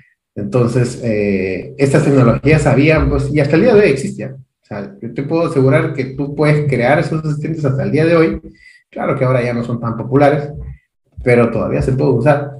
Entonces, este, ya es cuestión de gustos, ya es cuestión del proyecto, cuestión del escenario, etcétera. Es más, incluso eh, hay otro producto de Microsoft que también era literalmente, por ahí decirlo, oficial, pero que no estaba incluido en la herramienta, era parte, era eh, los bloques de, de, código, los Microsoft Application Blocks, los bloques de código de Microsoft. ¿no? Entonces tenías uno, por ejemplo, para manejo de roles y usuarios, tenías otro para acceso a base de datos, eh, tenías otro que se llamaba para inyección de dependencias, uno de ellos se llama Unity. Y no sé por qué le pusieron Unity, Unity Application Block, fue lo que yo usé. Confunde con el de videojuegos, me parece. Pero, exacto, o sea, tú ahora escuchas la palabra Unity y ese es framework para videojuegos. Pero bueno, tenía ese nombre, ¿no? Y así, o sea, y, y, me acuerdo que estaba el más popular, el DAP, que era el Data Access Application Block, que internamente era como un, una, una clase, un unit of work, que tiene sus métodos para acceder a la base de datos, listar, no sé, meter filtros de X formas, y esa era la mejor forma, ¿no? Supuestamente era creado por los más capos de Microsoft, en las que te decían, si tú usas estas herramientas, entonces tú te conviertes en una persona que cumple con todos los estándares, incluso del sol. Pero era súper complicado de entender. Y siempre estuvo en inglés, la documentación siempre estuvo desactualizada, y así, ¿no? Entonces, así como tú dices, pues, ¿no? De herramientas de terceros, en Microsoft también existió y muchos se quedaron en el camino y murieron. Bien, perfecto. Gracias Wilfred por esa donación, se agradece. Y eh, justamente acá también Raquel nos dice, buenas noches Mito, eh, Raquel desde Buenos Aires. Me encantó la charla de hoy, muy bueno escuchar gente con conocimiento y experiencia, muy interesante. Saludos. Gracias Raquel por estar conectada en el streaming. Y bueno, eh, Eric, continuamos con un punto más. A ver, eh, alternativas que ofrecen ambos lenguajes por el lado web. Es decir, mm, web en general, ¿no? donde el mismo servidor sea responsable de la vista o, o quizás servicios REST. ¿Qué alternativas ofrece por el lado primero de C Bueno, hay varias. Eh, lamentablemente algunas ya no se deben de usar, pero todavía se usan por temas de mantenimiento del software. Una de ellas es el ASP.NET Web Forms. Yo no, principalmente no lo recomiendo porque el Web Forms quería imitar lo que se hacía en Windows Forms, que era programación orientada a eventos. Un botón hace un clic y esto genera un código que hace tal cosa. Pero bueno, hasta el día de hoy existe, ya todavía se puede dar mantenimiento. Existe porque precisamente la idea es que todavía sigas pudiendo mantener tu código. Luego tienes las aplicaciones MVC, que eso sí, hasta el día de hoy se usan las aplicaciones MVC de Microsoft, eh, este utiliza una sintaxis llamada Razor, que combinas el código de HTML y CSS. Puedes mezclar JavaScript con, con C Sharp. Entonces, directamente sobre este, estos archivos que son de esta sintaxis llamada Razor. Es como, es muy parecido a lo que tiene Angular. Por ejemplo, en Angular, yo he visto que hay muchas etiquetas, ¿no? Que tienes el ng4 y así, ¿no? En ASP.NET MVC tienes exactamente lo mismo. O sea, en realidad, es, yo cuando vi, aprendí Angular, bueno, al menos lo poco que, que, que llegué a aprender, dije, bueno, esto es igual que ASP MVC. Solo que ahora en vez de programar en Visual Studio, lo programo en Visual Studio Code. Pero en ASP.NET MVC en realidad puedes hacer exactamente lo mismo. ¿no? Tú puedes crear clases parciales, etc. Entonces tienes toda esa parte web. ¿okay? Y tú puedes integrar muchas, eh, muchas tecnologías de, JavaScript, al menos en ese lado web. O por último, también puedes crear las aplicaciones MVC y no utilizar la sintaxis Razor, simplemente utilizar los archivos HTML y CSS tal cual como se han seguido usando hasta el día de hoy, y combinarlo con cualquier lenguaje de frontend, como React, Angular, y es muy, es muy común que mucha gente lo haga así. O sea, simplemente tienen el core, el núcleo, para que corra, por ejemplo, en IIS, y, ya, y ahí ya le pones el framework de front que tú quieres. Por último, si quieres, usas JavaScript puro. Y también una tecnología relativamente nueva, aunque ya es nueva, sino que eh, ya cada vez es más popular, tenemos a Blazor. Blazor por el lado web, ya la premisa de Microsoft fue de que tú puedas aprender a programar en la web sin necesidad de aprender tantos frameworks de JavaScript como hay ahora. Bueno, en realidad no hay muchos, ¿no? Pero lo que pasa es que la oferta es tan grande, hay librería prácticamente para todo, ¿no? En, el lado de front.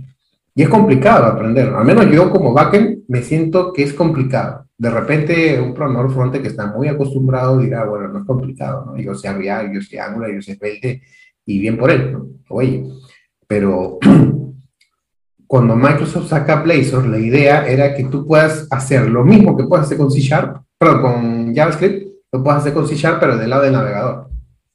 Y para esto, Blazor tiene dos variantes. Tiene el Blazor Server y tienes el Blazor eh, WebAssembly.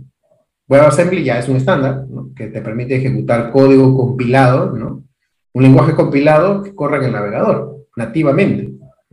Entonces, en el Blazor WebAssembly tú puedes, porque finalmente es lo que sacas de programa de C Sharp, una DLL, y esta DLL que corra dentro del navegador. Tú puedes crear una aplicación súper grande, o sea, puedes crear un RP, por ejemplo, ¿ya? Y, y, este RP puede ser totalmente web y puedes hacer cosas que nunca antes podías hacer con un, un framework de frontend. Por ejemplo, me tocó este, hace poco eh, hacer una aplicación eh, para la toma de pedidos en un restaurante. Y, y, esta aplicación ya se iba a instalar en unas tablets, pero no teníamos el presupuesto para instalarlo ya en distintos dispositivos ya y crear un APK, todo, porque era, primero que era mucho tiempo, era dinero, y aparte que teníamos dispositivos súper variados, ¿no? Teníamos tablets de 7 pulgadas, tablets de 10, otras eran Samsung, otras eran marca AOC, AOC y así, ¿no? Entonces, si tú haces un APK, tienes que rogar al cielo que funcione en todos esos dispositivos. En cambio, si es web, va a funcionar en cualquiera. Entonces, al ser web, el WebAssembly también corre en los navegadores mobile de las tablets. Así que optamos por eso. Así que hice la aplicación en Blazor WebAssembly. No tuve que depender mucho de JavaScript, porque en algunos casos JavaScript es, cier es ciertamente por ahí tiene algunos eh, problemas de compatibilidad, ya sea con algunas versiones, si está, la pantalla está echada o si está en, en portrait. No, o sea, te puede dar ciertos dolores de cabeza. ¿no? En cambio, con, con Blazor WebAssembly fue muy simple. ¿no? Bueno, en realidad no arrastra, ¿no? Todo escribes. Ya esos, esos editores en los que tú mueves, arrastras y cambias el tamaño, no, ya ni siquiera se usan. ¿no? Hace muchos años que no se. Y bueno, en realidad todo es HTML, CSS, nada más le metes unos cuantos códigos por ahí, puedes combinar incluso la sintaxis Razor, que si hay gente que ya aprendió esa, esa sintaxis totalmente familiar con, con Blazor, y puedes crear tus propios componentes, ¿no? Y es muy útil, es súper chévere porque al final, finalmente es web, pero corres un DLL en el navegador. Y a mí me parecía alucinante ver una DLL hecha de C Sharp que corría en un navegador de Chrome de un Android, eh, Android 9. Entonces, para mí era increíble. Dije, wow, qué chévere. Eso hace 20 años era impensable, ¿no? Sí, claro, antes era impensable. Y luego tienes el Blazor Server, cuando ya tienes algo más avanzado, más complicado de hacer, y no, re no requieres de tanto poder del lado del cliente, sino más del lado del poder del servidor, tienes el Blazor Server que todo lo procesa el servidor. Es como lo que hay ahora con, con React, creo que, si, perdóname si me equivoco, pero creo que hay una tecnología que te permite renderizar desde el lado del servidor. O sea que en realidad, en, en vez de que se renderice tu interfaz de usuario en el cliente, en el navegador, tú lo renderizas en el servidor para que finalmente ya llegue todo. Ah, sí. ¿no? Ya listo en el front, ya, igualito. Este es el Blazor Server. Es idéntico, es la misma tecnología y a través de sockets, todo lo que tú hagas y se comunica directamente con el servidor. Y tú no lo programas, eso ya es automático. Y, y es bastante interesante porque finalmente ambos sabores de Blazor son muy buenos. Y en la versión preview que están sacando ahora de Net 7, que sale en noviembre de este año finalmente, con Blazor, ahora está funcionando como si fuera eh, Flutter. Con Flutter tú puedes crear componentes y estos componentes pueden ser reutilizables. Incluso, este, como dicen, pues, ¿no? Bueno, según lo que yo he estado leyendo y viendo lo que es Flutter, este utiliza por debajo una, un motor de renderizado gráfico que te permite crear ya los componentes, los controles, los botones directamente desde la parte nativa del dispositivo, ya sea Android o iOS. Lo mismo está sucediendo ahora con Blazor con Blazor tú puedes crear ahora esos componentes y van a ser nativos. Entonces, lo que yo estuve haciendo, como te digo, el año pasado, que era crear una aplicación web, pero que estaba hecho con C Sharp, que corría en el navegador, para que finalmente la DLL corra en el navegador, eh, puede sonar complicado, pero en realidad no lo es tanto. Ahora yo puedo crear un componente nativo y puedo crear una app directamente sin necesidad de pasar incluso por Xamarin. De repente no va a llegar al nivel de Xamarin, ¿no? pero ya el simple hecho que estén soltando estas cosas ya me hacen pensar de que ya lo web debe tener casi el mismo poder nativo que tienen las aplicaciones nativas. ¿no? Entonces, ¿qué diferencia puede haber ahí? Bueno, a salvo que quieras crear un juego ¿no? o algo muy específico del dispositivo, ¿no? pero para aplicaciones empresariales, de negocios, etcétera, muy bueno. Justamente ahora viendo el lado de Java y comentando todo lo que has dicho, a ver, eh, antes de mencionar sobre alternativas web en Java, hay que eh, indicar un poco sobre las versiones de Java, ¿no? Hace poco yo mencioné que Java tiene dos versiones por año, eh, pues son versiones no LTS y cada dos años ahora va a ser una versión LTS. Las versiones que mayormente se utilizan en la industria son Java 8 y Java 11 pero la última versión de Java es Java 18. Entonces, miremos la diferencia, ¿no? Entonces, si la industria se mueve mucho entre la 8 y 11, ¿por qué hay Java 18 y no todos están usando esa versión? Lo que pasa es que entre Java 11 hasta Java 17, o sea, la 12, 13, 14, 15, 16, fueron versiones eh, de soporte no extendido, es decir, soportes breves para simplemente mostrar algunas características nuevas que el lenguaje pueda tener, ¿no? A nivel de rendimiento y a nivel de sintaxis. Y no es hasta septiembre del año pasado, 2021, que salió la 17, la próxima, que es la más reciente LTS. Y pues cada seis meses, más o menos en marzo de este año 2022, salió la 18. Y aquí hay una confusión de muchas personas porque cuando empiezan a aprender el lenguaje y dicen, buscan en Google, en YouTube, aprender Java y se topan con Java 18, con Java 14, con Java 15, con Java 16, con Java 8 y pues entiendo que hay una confusión y no saben cuál aprender o muchos piensan tengo que irme por la última y, ya ¿no? y como que esa confusión creo que se ha generado no de forma intencionada ¿no? pero creo que no lo han previsto pero yo creo que eso a los que ya estamos en Java no les afecta, porque ya más o menos conocemos cómo es el movimiento del lenguaje. Pero a los que recién están entrando, eh, pueden pensar que tengo que aprender algo desde cero nuevamente por cada versión. Y no es así, mira, si, es que tú ya vienes sabiendo desde Java 6, pues, mucho tiempo atrás, eh, mantiene una columna vertebral, diría, muy idéntica, con excepción que en Java 8 se introdujo el paradigma funcional. Pues, y a partir de Java 8 diría, pues, Java 9 hasta Java 18, pues, pues la misma forma de trabajo. Se han agregado algunas funciones más, algunos temas de rendimiento, pero no es que tengas que aprender todo desde cero. Recomendación, aprende una versión LTS, pues 8, 11 o 17. En la industria ahorita está que se mueve entre 8 y 11, pero es muy probable que el próximo año se mueva entre 11 y 17. Y por lo menos aumente más el porcentaje de, de uso, ¿no?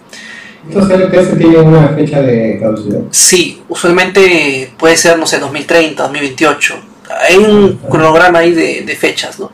El Java 8, por ejemplo, sí, el Java 8, que tuvo una caducidad hasta el 2021, 22, si no me equivoco, lo han extendido hasta el 2030. Entonces, Wow.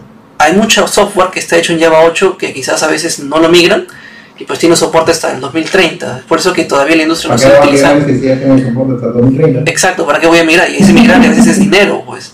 Claro, pues. Claro, entonces, eh, por eso, ¿no? A veces muchos no saben por qué versión utilizar. Y eso también eh, puede generar confusión en el tema de desarrollo web, ya volviendo un poco a la pregunta. Porque cuando uno hace aplicaciones web, eh, puede decir, ¿y cómo lo hago en Java? Eh, si usualmente la web está, eh, el conocimiento mayor que está en Internet es HTML, CSS y JavaScript. Ese es el web que está, ese es el conocimiento que está en la web, ¿no? Claro. En Java, si somos un poco tradicionalistas, los primeros pasos suelen ser los JSPs y los servlets, que la verdad que son pesadilla de muchos, porque a veces, eh, si lo comparo con las herramientas actuales, no es tan amigable trabajar con eso hoy en día. Pero eso era la tecnología boom, la tecnología genial del año 2010 hacia atrás, donde pues uno solía hacer sus aplicaciones con JSPs y juntarlo con los servlets o con temas con JSTL, que por ahí alguno acordará, que permitía trabajar de forma productiva con JSPs. Y luego salieron frameworks, alternativas que te permitían trabajar de una manera más práctica la web.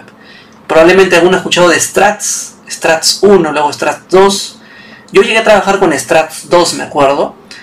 Y en su momento sí fue genial, que permitía ordenar un poco la forma de trabajo en la web bajo el patrón MVC. Pero ya después salían alternativas como Spring MVC, que era el módulo web del framework Spring, que pues hacía mucho más fácil las cosas. O sea, Spring es un framework que nació en el año 2004 frente a la- al lado empresarial de Java. Eh, Un tema aparte, ¿no? El lado empresarial de Java se le conoce como Java Enterprise o J2EE. Anteri- anteriormente se le llamaba así J2EE. Escucha. Y ese J2EE, eh, pues prácticamente para que tú programes ahí, eh, tenías que ser un científico, ¿no? Era tenías que ser catalogado como científico, como alguien de la NASA. Porque era horrible trabajar, era mucho código, mucho XML. Y Spring nació justamente para tratar de resolver esa complejidad innecesaria que podía ser en ese entonces, ¿no? Su creador de Spring es Roy Fielding. Él creó un libro de un conjunto de buenas prácticas para trabajar con Java Enterprise de la época. Y con el tiempo, pues ese libro se volvió una librería, un utilitario y se hizo Spring. ¿no? Por, ahí yo Ah. leí, por ahí yo leí una versión no oficial de la palabra por qué Spring. No sé si sea cierto, pero mencionaron que Spring hace referencia a la primavera, a la luz, frente a la oscuridad o el invierno de Java Enterprise que era en esa época. Por eso Spring. Ah. No sé si sea cierto, pues por ahí quizás algún día encontremos. Pero bueno, entonces Spring eh, es un marco de trabajo donde tienes para temas de inyección de dependencias, tienes para temas de web, temas de testing. Entonces, el módulo web es Spring MVC. ¿Ok? Entonces te permite hacer aplicaciones web mediante su forma de trabajo. Que lo puedes complementar con JCPs también para este, hacer tus aplicativos. O con otro motor de plantillas que es Time My Leaf que era muy parecido a JCP pero un poco más moderno, que aceptaba HTML. JCP acepta HTML pero a veces había que incrustar código de servidor, un poco engorroso. Ya, Time My Leaf como que se asemejaba mucho al HTML5, más ameno de trabajo.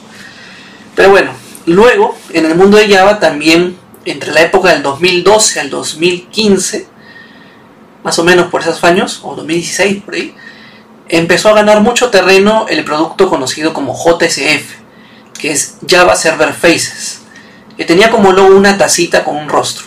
Es como un- una tacita de estas, pero con un rostro aquí de colores, mejor. Y se le complementaba mucho con el producto conocido Pram Faces. Te estoy hablando del año 2010 al 2016, un periodo donde si tú postulabas como programador Java, sea semi-senior o senior, pues en su mayoría para aplicaciones web te iban a pedir JSF. Y yo recuerdo que cuando inicié el canal, los primeros tutoriales que fueron en el canal fueron de JSF y Pran Faces. Y creo que el canal se volvió un poco popular por esa, por esa época, por, por esos tutoriales, ¿no? Bueno, se volvió tan popular la tecnología JCF y Pran Faces que hasta el año 2017 empezó ya la decadencia, ¿no? Hasta la actualidad no es mucho usado ese mundo. Mayormente he visto que lo siguen conservando empresas del Estado, gubernamentales, que tú sabes, no son muy burocráticas y a veces para hacer un cambio de una tecnología a otra hay que pues escalarlo al supervisor, al jefe del jefe, del jefe del jefe. Y a veces si cambian de presidente se acabó toda esa cosa y tienes que hacer nuevamente los papeleos, ¿no?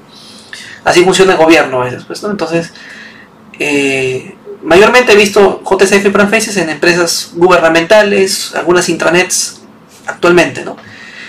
Y Java, mayormente para aplicaciones web, hoy día, ¿cómo estamos catalogándolo? Para desarrollo web Diría que el foco principal desde el año 2019 en adelante es servicios REST, es decir, hacer un backend, APIs, APIs exactamente, exponer servicios REST, tus operaciones get, post, put, delete, option, path, entre otros, y que esas APIs estén desplegadas en un servidor y que un front pueda consumirlo. El front puede ser en JavaScript, con los típicos yo suelo llamarlo Charman del Bulbasaur Escuardo, que es Angular, este, Angular React y, y Vue, justamente los colores son de ellos.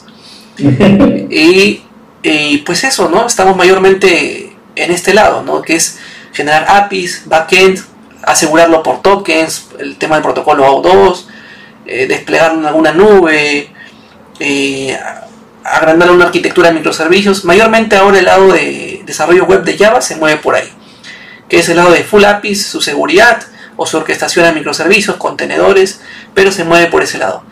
Ya el tema de que el mismo Java genere la vista, o sea, genere el servidor la vista HTML, como se hacía en la época del 2016 hacia atrás, es poco usual. Mayormente si uno quiere ahora meter dinero, tiempo, esfuerzo en aprender Java para aplicaciones web, tiene que irse por APIs. Y creo que es un común denominador también en el, mundo de, de C Sharp, ¿no? El tema de la API. Creo que ahí es Web eh, Identity, si no me equivoco. O Web API, perdón, Web API, perdón, Web API. Web API. y acá es servicio REST que puedes tener bajo estándares de JAX RS, estándar de Spring, eh, estándar, no sé, de cualquier otra implementación Easy REST que tú encuentres. Pero en general son servicios REST. Y el front que puedes consumir, ¿no? Con alguna tecnología de JavaScript, no sé, tener un aplicativo móvil que consuma el back en fin, se puede reutilizar ese mundo, ¿no? Entonces, dime, en Java existe tecnología que te permite hacer programación en tiempo real, o sea, con Sí, también tienes el tema del uso de los sockets, ¿no? Eso sí, siempre ha existido. Eh, qué tan popular sea, pues depende a veces de la implementación, ¿no? Claro, del escenario. Del escenario, exacto. O sea, sí, sí, siempre ha existido, ¿no? No hay tema en eso, ¿no? Por acá nos dicen que el, el lado de Java Enterprise que comentaba todo era un tema. Los famosos EJBs. EJBs. Esos eran muy clásicos los antiguos. Bien, Eric, ya para estar terminando y cerrando el streaming, eh, rápidamente, ¿qué comunidades o soporte podemos tener en el mundo de, de C Sharp?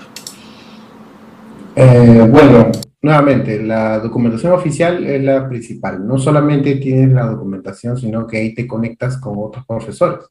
Tienes instructores, tienes las comunidades propias GitHub es la comunidad por excelencia eh, de .NET. Es más, se dice que hay encuestas de Stack Overflow que han arrojado de que Microsoft es la empresa que más aporta al open source. Y es irónico, ¿no? En la época de Steve Ballmer esto era impensable, ¿no?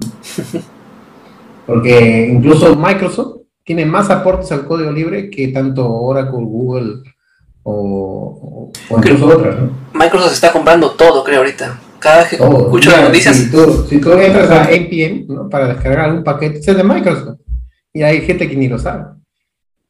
GitHub es de Microsoft. Mucha gente pensó que cuando Microsoft compró GitHub, no sé si viste ese momento que muchos empezaron a migrarse a GitLab. A GitLab. No, GitLab no, no le llegan a los talones. Mira, en, en, el empleo actual que tengo, trabajo para una empresa que está en Estados Unidos, tiene varias sedes en Europa. ¿Ya? Y, usamos GitLab. Y sinceramente no me gusta. Primero porque siento como que estoy trabajando con una versión vieja de GitHub. Sin embargo, en esta misma empresa tenemos otros equipos de desarrollo, porque hay muchos programadores, están diversos por todo el mundo, y hay otros que sí utilizan GitHub. Y yo digo, yo quisiera trabajar con ellos, pero bueno, tengo que adaptarme a esto. Pero bueno, eh, en temas eh, de comunidades, bueno, comunidades hay muchas. Una de ellas ya es Perú.NET Development, ya no solamente se basa solamente en el Perú. Por Perú.NET Development justamente te conozco a ti, ¿no? Porque fueron ellos los que me pusieron en contacto contigo. Y, y es una comunidad que yo fundé junto con, con estas otras personas también, que ellos lo, lo que mantienen. Yo sí ya me mantenía un poco al margen de la comunidad pero es una comunidad que se ha encargado de, difundir muchas tecnologías y ha llegado al punto de que mismo Microsoft los ha sponsoreado muchas veces. Incluso no solamente Microsoft, sino también JetBrains, que son los creadores de Kotlin, pero que también son muy conocidos por haber hecho herramientas muy buenas para .NET como ReSharper, que es un producto de pago, pero que lo uso, para mí vale muchísimo la pena pagarlo. Hay muchas herramientas adicionales, bueno, son los creadores también de IntelliJ así, ¿no? Muchos software que, ellos han hecho. Entonces, en, ese lado tenemos eso. Ahora, en YouTube hay muchísima gente también que ha colaborado en hacer la comunidad. Yo les recomiendo unos cuantos youtubers específicamente de .NET. Uno de ellos es Héctor de León, ya que es de México. Es muy bueno porque tiene temas muy específicos que tú quieras resolver, por ejemplo, de C Oye, quiero ver cómo eliminar el problema del CORS, por ejemplo, ¿no? en mi API. Búscalo ahí. O sea, para mí, creo que es uno de los mejores youtubers que se ha tomado el trabajo de hacer contenido en español en .NET. Entonces, si recién estás iniciando o estás, quieres profundizar temas de C Sharp ya con, eh, con .NET, yo te recomiendo este canal de Héctor de León. Es el más conocido. Luego tienes a otro que se llama eh, Dakoder Cave, que es un argentino, que también es muy buen, muy buen youtuber, ha hecho unos tutoriales súper interesantes Lamentablemente no tiene muchas vistas. Yo constantemente, video que él saca, yo lo comparto en mis redes. Procuro que la gente también se, se mande por ese lado, porque muchas tecnologías nuevas yo he aprendido con él. Y lo, también lo dice muy bien en español, ¿no? Es bastante bueno, ¿ya? Y eh, hay otros más. Bueno, tenemos a, tanto en .NET, eh, al menos en inglés, pero que es muy bueno también, es Free Code Camp, ¿no? Que es una, es como una comunidad de desarrollo, tiene cursos que son bastante largos, es su único problema. a veces sus videos pueden durarte 7 horas, 8 horas, y quién se va a ver un video de semejante tamaño, ¿no? Es básicamente como si compraras un curso, pero está más orientado para aquellos que recién empiezan. Entonces, por ese lado, creo que en YouTube hay mucho contenido de .NET que es muy bueno y muy valioso, o sea, por ahí se puede empezar. Y bueno, en en inglés sí hay muchísimo. me, me, cansaría diciendo la lista de youtubers que hay en inglés. Hay, bueno, hay uno más que ya para terminar de, recomendar es a eh, Felipe Gavilán. También tiene contenido de .NET y de las últimas tecnologías en español con tutoriales que casi nunca vas a encontrar. Y si le encuentras, de repente le encuentras la comparativa con alguien de la India que lo hizo con ese inglés que es difícil de entender y esta persona lo hace también y es muy bueno. Entonces, para todos aquellos que recién inician y tienen que resolver algún problema, estos tres youtubers son muy buenos. Y ya si quieres profundizar en algo, un curso más guiado, ¿no? Lo tenemos nosotros, ¿no? El full con .NET, en el cual, bueno, yo me encargo de dictar toda la parte del backend, yo me he especializado mucho en el backend. El front no tanto, conozco lo básico como para resolver alguna tarea, algo muy simple. ASP.NET también. Pero que no es muy usado, ¿no? Como justamente tú comentabas, ¿no? O sea, ya ahorita, así tanto como Java, más .NET lo están utilizando como más para tecnologías de backend, ¿no? Crear servicios REST, ¿no? APIs que, expongas esto por ahí, porque luego por ahí puedes correr en Docker incluso, ¿no? Y ahora con esto de que Docker, perdón, ahora que .NET corre en Linux, muy bueno, ese cual server también hay para Linux. Entonces, recursos no te van a faltar, dinero no necesitas. Por ahí vi unos comentarios, sí, pero te van a cobrar en Azure. Bueno, Azure no es la única alternativa. Tú puedes correr tus aplicaciones donde tú quieras realmente. Lo único que sí no puedes es correrlo hasta ahora. Espero que ya se pueda a partir del próximo año o en un par de años, porque ya lo anunció Microsoft, que puedas correr tus aplicaciones en cPanel. Imagínense la cantidad de hostings que hay que tienen cPanel. Imagínate poder correr una aplicación de .NET y ya no depender de PHP. ¿Te imaginas eso? O sea, eso se va a tumbar el mercado de PHP que ahorita reina en la web. O sea, si tú no haces tu página en WordPress, lo quieres hacer con PHP puro, en un hosting de los más baratos que hay, es PHP, tu, tu única salvación. O sea, no puedes programar en Python, no puedes programar en Node, no puedes programar en Ruby, porque ya tendrías que pagar, incluso hasta Java, ¿no? Si quieres tener servicios en la nube, tienes que cobrar, comprar un hosting o un, un VPS y solamente ahí lo puedes hacer. Y es caro, carísimo, o sea, no, no te sale a cuenta al lado de un hosting. Y peor si tienes un cliente que, imaginemos, ¿no? Por ahí, oye, quiero tener mi tienda en línea, a mí, me han consultado. Mira, ¿sabes qué? Estoy empezando, soy una empresa que vende este, máquinas para hacer café y quiero tener mi página web, pero no quiero una página de WordPress, me dijo. O sea, parece que ya sabía a qué se refería. No, yo quiero tener mi propia aplicación porque quiero tener mi CRM por ahí, no sé. Se le ocurrieron un montón de ideas al cliente y dije, bueno, está bien, pero no quería pagar. Me dijo, no, tengo este hosting. Y este hosting lo tengo por tres años. A ver, ve que tú qué haces con eso. Al final le tuve que decir, mira, no soy el indicado. Mejor, si quieres te contacto con, con una persona que sí sabe PHP, que es muy bueno, lo puede programar ahí y te da la aplicación. Pero yo, con las tecnologías que yo conozco, no puedo. Primero, porque no vas a poder pagarlo. Y segundo, porque seguro, probablemente no va a ser rentable para ese cliente. Un cliente que va a pagar, no va a pagar, pues ponte, ¿no? En el plan más barato de Azure, para tener una aplicación en línea, creo que te cuesta un promedio de casi 20 eh, dólares mensual. ¿Quién va a pagar 20 dólares mensuales por tener una web que a lo justo va a tener, ponte, imaginemos, ¿no? En el peor de los casos, 10 vistas. No se la cuenta. Entonces, eh, por eso optan por muchos estos hosting así baratos. Y Microsoft ya lo anunció, que se va a crear, eh, o sea, van a haber versiones de .NET que van a correr en cPanel. Yo espero que esto sí sea una revolución.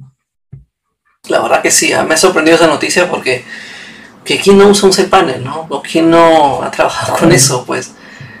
Sí, sí. El que usa cPanel es para, ya sea para WordPress, Joomla o Drupal. El día que eso pase, creo que tengo un, un colega, eh, me parece que se llama la Wikipedia de Ernesto, una vez lo invité, él es experto en PHP. Vamos a ver si es que lo invitamos a, a, debatir eso también, si es que morirá o no morirá. Sería interesante, ¿no? De repente hacer un debate así entre todos, ¿no? Con cada uno con su especialidad. Bueno, a ver, por el lado de Java, a nivel de comunidades y soporte, eh, bueno, la documentación de, Java, Oracle Docs, eh, no es tan genial que digamos, siendo honesto, no es tan entendible a veces, es un poco complicado. Eh, sí es interesante si es que tú ya tienes experiencia en el lenguaje, porque entiendes un poco el formalismo de la documentación. Después, mm, el tema de Java siempre se ha caracterizado por comunidades open source es decir, encuentres en YouTube, encuentres en foros, en el genial Stack Overflow, eh, pues diría más que todo en comunidades eh, de varias páginas web que puedas encontrar. Y en cada país se suele generar grupos famosos como Jux, que son los Java User Group, que es un conglomerado de personas que pues apoyan un poco a la comunidad de Java, ¿no? Hay yug de Perú, hay yug de Guatemala, El Salvador, de México. En fin, para cada, país siempre se suele haber un, yug que el mismo Oracle como que trata de oficializarlo, ¿no? Y pues el mundo de Java siempre se ha caracterizado por ser open source, como lo dije, ¿no?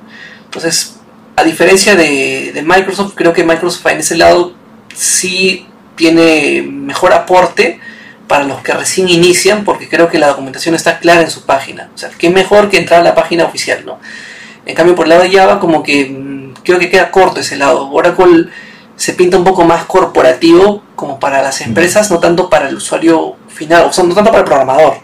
No se pinta más corporativo Oracle. En cambio, me parece que Microsoft se pinta más también para ambos mundos, tanto para el developer como para la corporación. Entonces, por ese lado sí creo que la gente de Oracle tendría que que ser un poquito más distinto. Bueno, ya para estar terminando el último tema, ya nos hemos extendido un poquito mucho del streaming. Los salarios, Eric, salarios, lo que la mayoría de gente a veces ah. eh, quiere escuchar. Salarios para un programador en net. Eh, si trata de decirlo en dólares, para que todos nos puedan entender. Claro, sí, por supuesto. Eh, a nivel junior, semi y senior, ¿no? Y quizás por ahí los años. Yo sé que los años no es mandatorio a veces para marcar el seniority. No necesariamente. Depende mucho de la experiencia, de lo que haya vivido, pero pues por ahí un rango, ¿no? Que puede ser un común denominador. Sí, claro. Eh, bueno, eh, acá depende mucho, acá hay un factor que casi no se habla, o de repente sí se habla y no se toma la importancia de vida, y es que si tú no sabes inglés, vas a tener una brecha salarial enorme con cualquier lenguaje de programación que sepas, ya sea C Sharp, Java, PHP, Ruby, Python, el que sea. Entonces, eh, el inglés ahorita es un, es como, verlo como si fuera un salto de garrocha, que vas a irte hacia un campo donde todo es una maravilla, y tienes el otro lado en el, cual, el que no sabes inglés. Encuentras trabajo, pero no lo encuentras bien remunerado. Entonces, un empleo, tú puedes saber mucho C Sharp, por ejemplo, desarrollar mucho, muchas aplicaciones, ya sea web, Windows, etcétera vas a tener un rango inferior a los 800 dólares. Y esto es mucho, porque hay empresas que incluso pagan menos. ¿800 creo que dijiste o 300? 800. 800. O sea, hasta ahí ya es un montón, ¿ya? Y como te eso siendo buena gente, ¿no? Porque hay empleos que te pagan muchísimo menos. Déjame ver, vamos a ver 800. Claro, el inglés es fundamental, ¿no? O sea, Sí. si- si- sin inglés prácticamente tienes un techo muy bajo. Correcto. Entonces, sí, más o menos entre 700 y 800 dólares es el sueldo promedio que se estila a pagar para una persona que tiene en promedio de dos o tres años de experiencia si no sabes inglés. Si sabes inglés, ya, así seas junior, tu sueldo mínimo al menos debería ser mil dólares siquiera. Ese debe ser el techo. Al menos para todo lo que es C Sharp. Un junior, pues, a veces se, eh, se toma mal también este término. ¿Qué es un junior? ¿Qué te define como junior? Junior es aquel que recién sale de la universidad, es aquel que recién se terminó un curso de 20 horas en Udemy, en me tocó. No. Un junior es aquel que ya ha hecho proyectos simples, pero que ya los hizo. Ese es un junior. Al menos esa es, creo, mi definición como junior, ¿no? Para mí. Entonces, un junior debe estar con inglés, ¿ya? Debería siquiera mínimo pedir mil dólares. O sea, menos que eso no pidas, porque es muy poco. Ahora, conforme vayas avanzando, ya sea dos o tres años de experiencia, estás en promedio entre 1.500 y 1.700 dólares. Cuando ya estás más establecido, 2.000 dólares. Y ya los que ganan mucho más, pues estamos hablando de 3.000, 4.000, 5.000 dólares mensual. O sea, es bastante dinero. Ustedes lo pueden ver como que es un montón de dinero, pero ya no solamente programas. Ya te dedicas a hacer más cosas. Ya no solamente explicar código, esperar que alguien analice algo y ya está. No aquellas personas que ganan por encima de los 3 mil dólares de sueldo con tecnologías de Microsoft, ya no solamente es programar, sino también interactuar con los clientes eh, y clientes finales, ¿no? Usuarios finales que te dan un requerimiento, como si estuviéramos hablando así de tú a tú, y te digo, mira, ¿sabes qué? Yo no soy una persona que conoce mucho tecnología, conozco algo, ¿no? Quiero hacer tal aplicación, ya sea móvil, ya sea web, etcétera, ¿no? Entonces, a ese nivel, sí, puedes, sí podrías esperar ganar siquiera 3 mil dólares mensuales o más.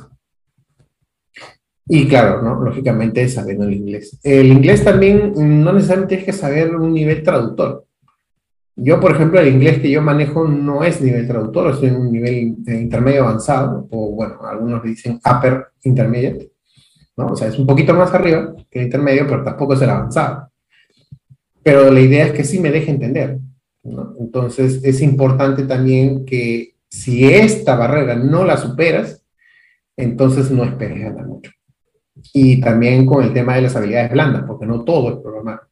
Es también saber trabajar en equipo, saber eh, interactuar con tus compañeros, no solamente con, eh, con los clientes, sino saber interactuar con tus compañeros, cómo resolver problemas, cómo ayudarse entre cada uno, y eso también va a denotar quizás un aumento de salario o no, porque también va a depender lógicamente de la empresa.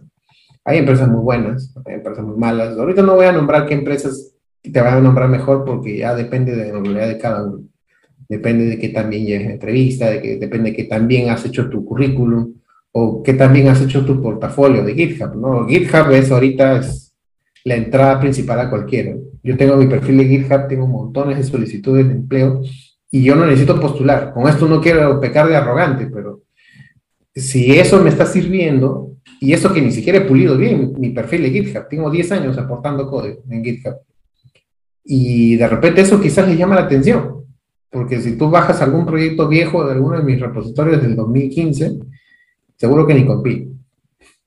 Pero aún así, hay gente que, eh, que sí lo ha visto, ¿no? Entonces, pero sí he visto también perfiles de mucha gente que tiene muy bien elaborado. Mi respeto, quisiera llegar a ese nivel de tener un portafolio tan bonito, ¿ya? De, de código y es muy bueno. Ahora, el tema de salario también depende mucho de qué especialidad quieres. Backend o front. Ahora, si puede ser front sabiendo C Sharp, claro, tienes Blazor, lo que ya mencioné.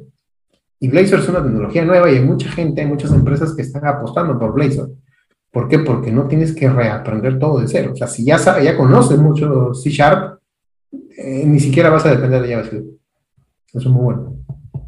Así que, por ese lado, yo te diría que en temas de sueldo es bastante competitivo. En Java no sé cómo están esos rangos, pero es lo que sí he visto en las empresas que ya he trabajado. Justo, Eric, lo que mencionas es algo común para nivel ATAM, ¿no? Porque usualmente cuando ya trabajas directamente con, con un cliente extranjero, puede que a veces se maximice el salario, ¿no? Porque a veces si, por ejemplo, tú tienes, el que te contrata tiene su sede en, en Perú, por ejemplo, pero el, su cliente es de Estados Unidos, como que el salario es menor frente a Sí. tener un trabajo directo en Estados Unidos. Justamente por acá comentaban en el chat, ¿no? por ejemplo, que Note es 8 mil dólares por mes aproximadamente. Pero Ya, entiendo pero que sí, quizás... Cuando te contacte directamente Exacto. la empresa que te necesita. Exacto, sí. Lo mismo pasaría con Sharp, ¿no? Si te contratas directamente con, con esa empresa, es muy probable pues que también las cifras estén parecidas, se tripliquen o cuadrupliquen. Sí, porque No, y hay que ver también el nivel de responsabilidad. Porque, ok, suena bonito que te digan, oye, 8 mil dólares mensuales. Wow, ya, pero ¿qué tengo que hacer? Si lees los requerimientos, no solo es programar, es resolver problemas, hacer soporte, contactar con clientes, contactar con el mismo equipo de soporte, mantenerte conectado siempre, o sea, no es tan sencillo, o sea, nadie te regala la plata porque sí, no porque la tecnología sea mejor porque sí, no, tienes que leer cuáles son las responsabilidades. Ojo, una cosa son los requisitos, qué conocimientos técnicos necesitas para aplicar a cierto empleo, y ahora la otra cosa son qué responsabilidades vas a tener en ese puesto. Si el puesto no lo dice y te dice que te van a pagar 8 mil dólares, preocúpate. Bueno, por favor. Bien, a ver, a nivel ATAN en Java. eh, bueno, también concuerdo ¿no? con el tema de Junior. Junior por ahí ha experimentado con unos proyectos, si sea exitoso o no, pero ha experimentado con unos proyectos. Todavía no tiene, creo, el nivel de poder decidir por cuenta propia cuál sería la mejor solución para un- una determinada situación. Se apoya usualmente en una persona más para, para justamente tomar decisiones. Eh, puede que le cueste un poco entender al cliente por la experiencia. Entonces un junior puede estar en Java, en la TAM, depende también del tamaño de la empresa y depende del inglés. Si no sabes inglés y la empresa es pequeña, mediana, creo que podría ser entre 500 y 800 dólares, más o menos por ahí. Si es una empresa grande, podrías rozar los 1000 dólares. Y si sabes inglés, pues también por ahí más o menos, 1000, 1100. ¿no? Si es que sabes inglés, el inglés es un buen potenciador para, para obtener mejores ofertas. Ahora, si hablamos de un semi-senior, ya es una persona que pues ha experimentado varios proyectos, ha tenido éxitos, fracasos, eh, ya puede como que orientar un poco a otra persona, ya entiende un poco más sobre las reglas de negocio de lo que está haciendo. Entonces, un semi-senior podría estar más o menos entre 1200 a 1500, 1600 dólares, un promedio, si es una empresa mediana grande, ¿no? Una empresa bien pequeña, pues usualmente a veces no, no tiene presupuesto para un semi-senior o senior, ¿no? Mayormente prefiere contratar a varios juniors y que apaguen incendios, como se dice, ¿no?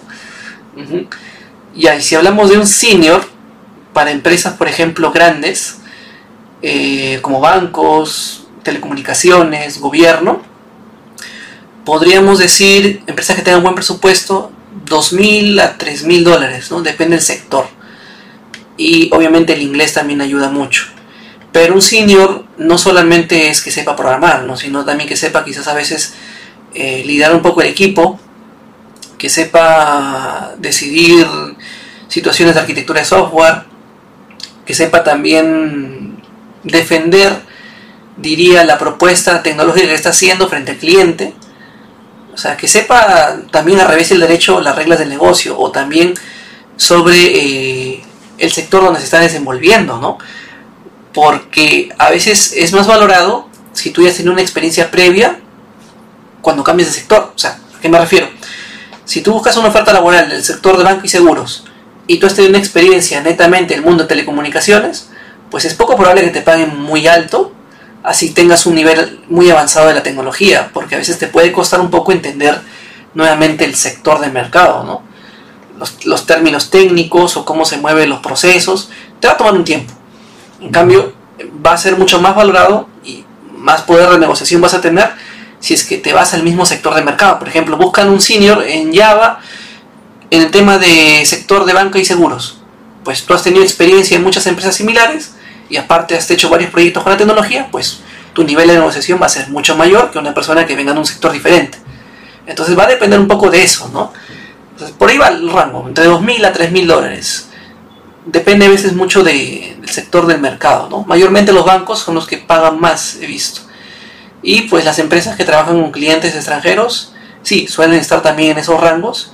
Y si ya trabajas directamente para el cliente estadounidense o europeo, pues como mencionaron en el chat, ¿no?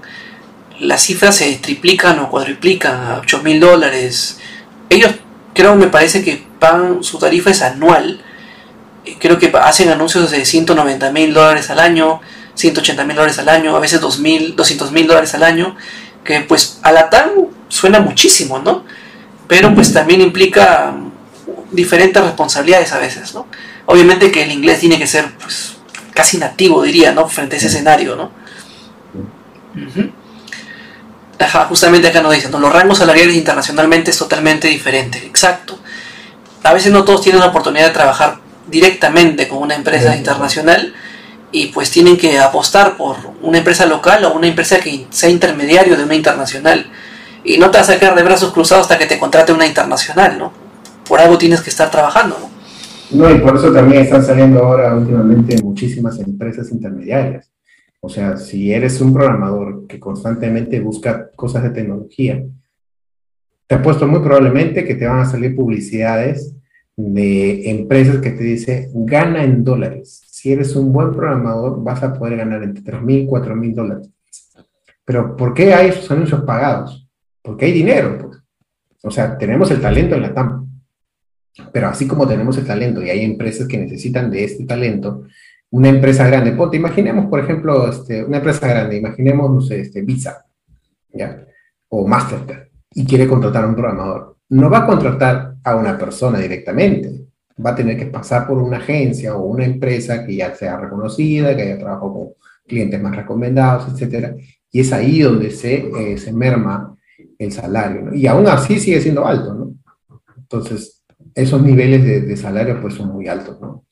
Entonces, depende mucho, ¿no? Depende mucho qué tantos contratos tengas, ¿no? O incluso si tienes la posibilidad de emigrar. Y, y sí he conocido mucha gente algunos incluso hasta han migrado de país.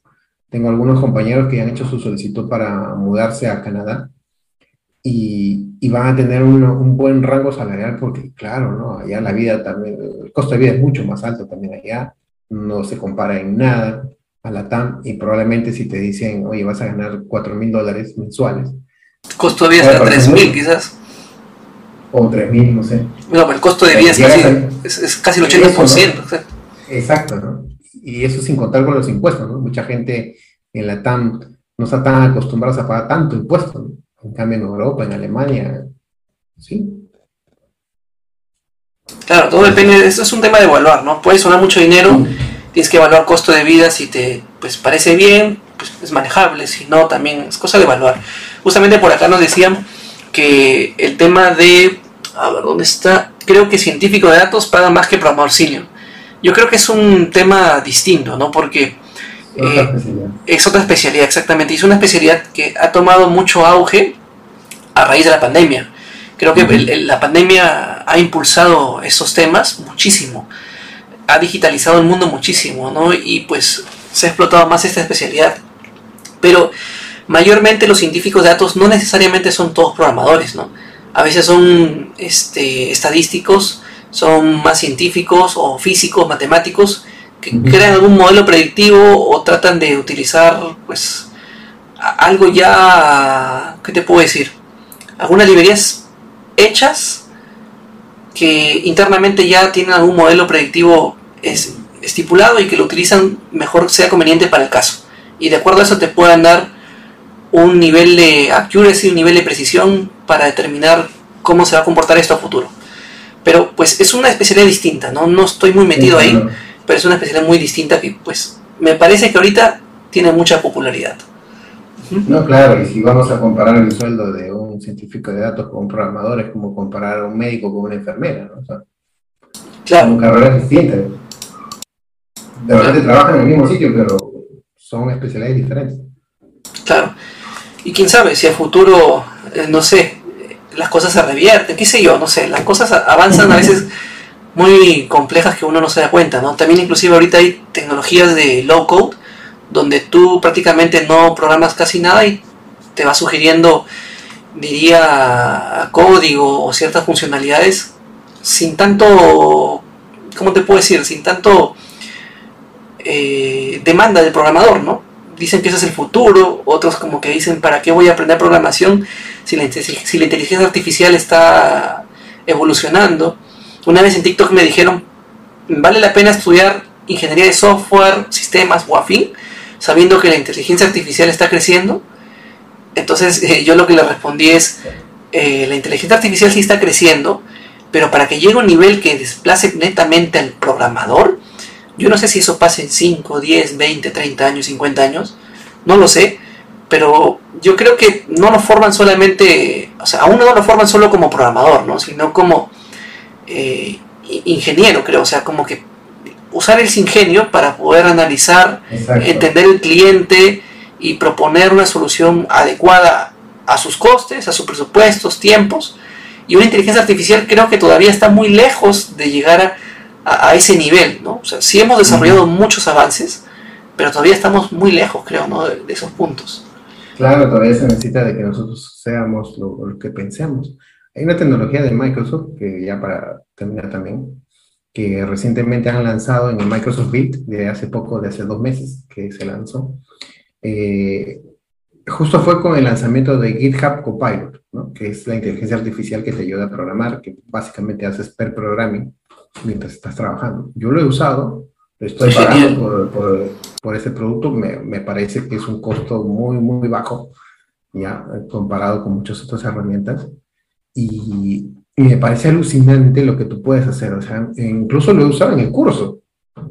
Digo, a veces estoy, como estoy normalmente hablando mientras codifico, y todo el tiempo hablo, hablo, hablo, hablo, para que la gente, lógicamente, no se vaya, no se aburra. Mientras escribo código, digo, ok, ahora vamos a hacer el login con el usuario y clave. Y parece que me escuchara el copilot y se hace el código. La plantilla, ¿no? No es la mejor este, Em, técnica, pero por lo menos me hizo la plantilla. Una plantilla que puedo haber tomado cinco minutos, lo hago en tres segundos. Y, sugiere con mucha precisión. A veces hay que hacer cambios mínimos, ¿ah? Sí, y como yo hago la aplicación, el código en inglés, entonces es mucho mejor todavía. Porque si lo hiciera en español, sí, Pilot no te va a ayudar. Y, pero si lo haces en inglés, claro que sí, ¿no? Entonces así hago, ¿no? Digo, ok, ahora vamos a hacer la, eh, la autenticación con JSON Web Token. ¡Pum! tengo el código. Presiono simplemente dos veces tap y claro, yo lo tengo que arreglar, ¿no? O sea, no es que Copilot me va a quitar el empleo y yo solamente presiono tap, no, pues tampoco, ¿no? No se llega a ese nivel. Pero sí, ayuda muchísimo. Y, y así, ¿no? Entonces hay muchas cosas que la inteligencia artificial sí nos va a ayudar, pero depende de nosotros. O sea, si nosotros no somos los que tomamos la decisión, ¿cómo la inteligencia artificial va a tomar una decisión por nosotros? Skynet, Skynet. Skynet. Sí, bueno, eso de Copilot en español, créeme que también funciona. Yo también lo he probado por curiosidad. Hice un proyecto así solamente en español para probar. Y sí, funcionaba en menor precisión que en inglés, pero pues funcionaba, ¿no? Bueno, Eric, ya estamos finalizando. Sí. Bueno, nos hemos pasado una hora más de lo usual en los de streamers, pero pues ha estado interesante. Mucha gente ha estado Sí, conectada, compartiendo sus Sí. opiniones. interesante. Bueno, Eric, muchas gracias por tu tiempo, por la predisposición de estar aquí compartiendo tu experiencia. Eh, esperamos vernos en otro streaming más, quizás para, no sé, compartir otros temas. Y Sí, síganlo, Eric, también en su podcast. Tienes un podcast, creo, en Spotify. ¿no? En Spotify, eh, bueno, en realidad están todas las plataformas de, streaming, eh, está en Spotify, está en Google Podcast, en Apple Podcast, en Amazon Music, y el podcast se llama Café con Programación. Eh, estoy, no tengo una, una frecuencia exacta de qué días hago los podcasts, pero básicamente es eh, contar mis experiencias, las cosas que he ido pasando, alguna que otra anécdota, procuro no ser demasiado técnico porque en un podcast, al ser audio, no puedo mostrar ni siquiera imágenes ni compartir links. Así que trato de, básicamente de que sean experiencias, ¿no? Espero que ustedes lo puedan escuchar, ¿ya? Eh, cada vez estoy recibiendo más eh, solicitudes, oye, puedes hablar de esto, puedes hablar de lo otro. No, no quiero este, sentirme que soy un erudito en muchos temas porque hay muchas cosas que desconozco pero siempre procuro hacerlo desde mi lado personal, ¿no? De lo, cómo yo lo he ido viviendo. Y bueno, este, esta entrevista, bueno, básicamente como entrevista, ¿no? Este, este streaming que hemos hecho hoy día va a pasar como un capítulo más en mi podcast, así que espero que ahí se unan y me puedan apoyar en el contenido para seguir haciendo más, más capítulos. Genial. Y también chicos, eh, recordarles que pues si quieren tener a Eric como instructor, tenemos un curso que empieza el 16 de agosto, es Net Full Stack, donde la dinámica es pues un proyecto web donde pues Eric se encarga de la parte de full tema de backend, web API, servicios red, seguridad, exposición en Azure y hay otro instructor que complementa el lado de Angular para consumir esos servicios que Eric está haciendo en el backend. Y lado contrario, si ustedes son más Java lovers, hay un curso parecido que es Java Full Stack, que todavía empieza en septiembre, donde ahí yo enseño la parte de back y front también. La back es parecida eh, a lo de .NET, o sea, servicios REST, eh, Spring, seguridad, tokens y Angular también para el consumo, ¿no? Entonces, si les interesan ambos cursos, actualmente hay una campaña promocional de packs, entran a mitocode.com y pueden encontrar ahí la información de ambos cursos. Cualquier consulta, estamos atentos ahí al chat. Bueno, Eric, nuevamente muchas gracias, hasta otra oportunidad, buenas noches, hasta luego.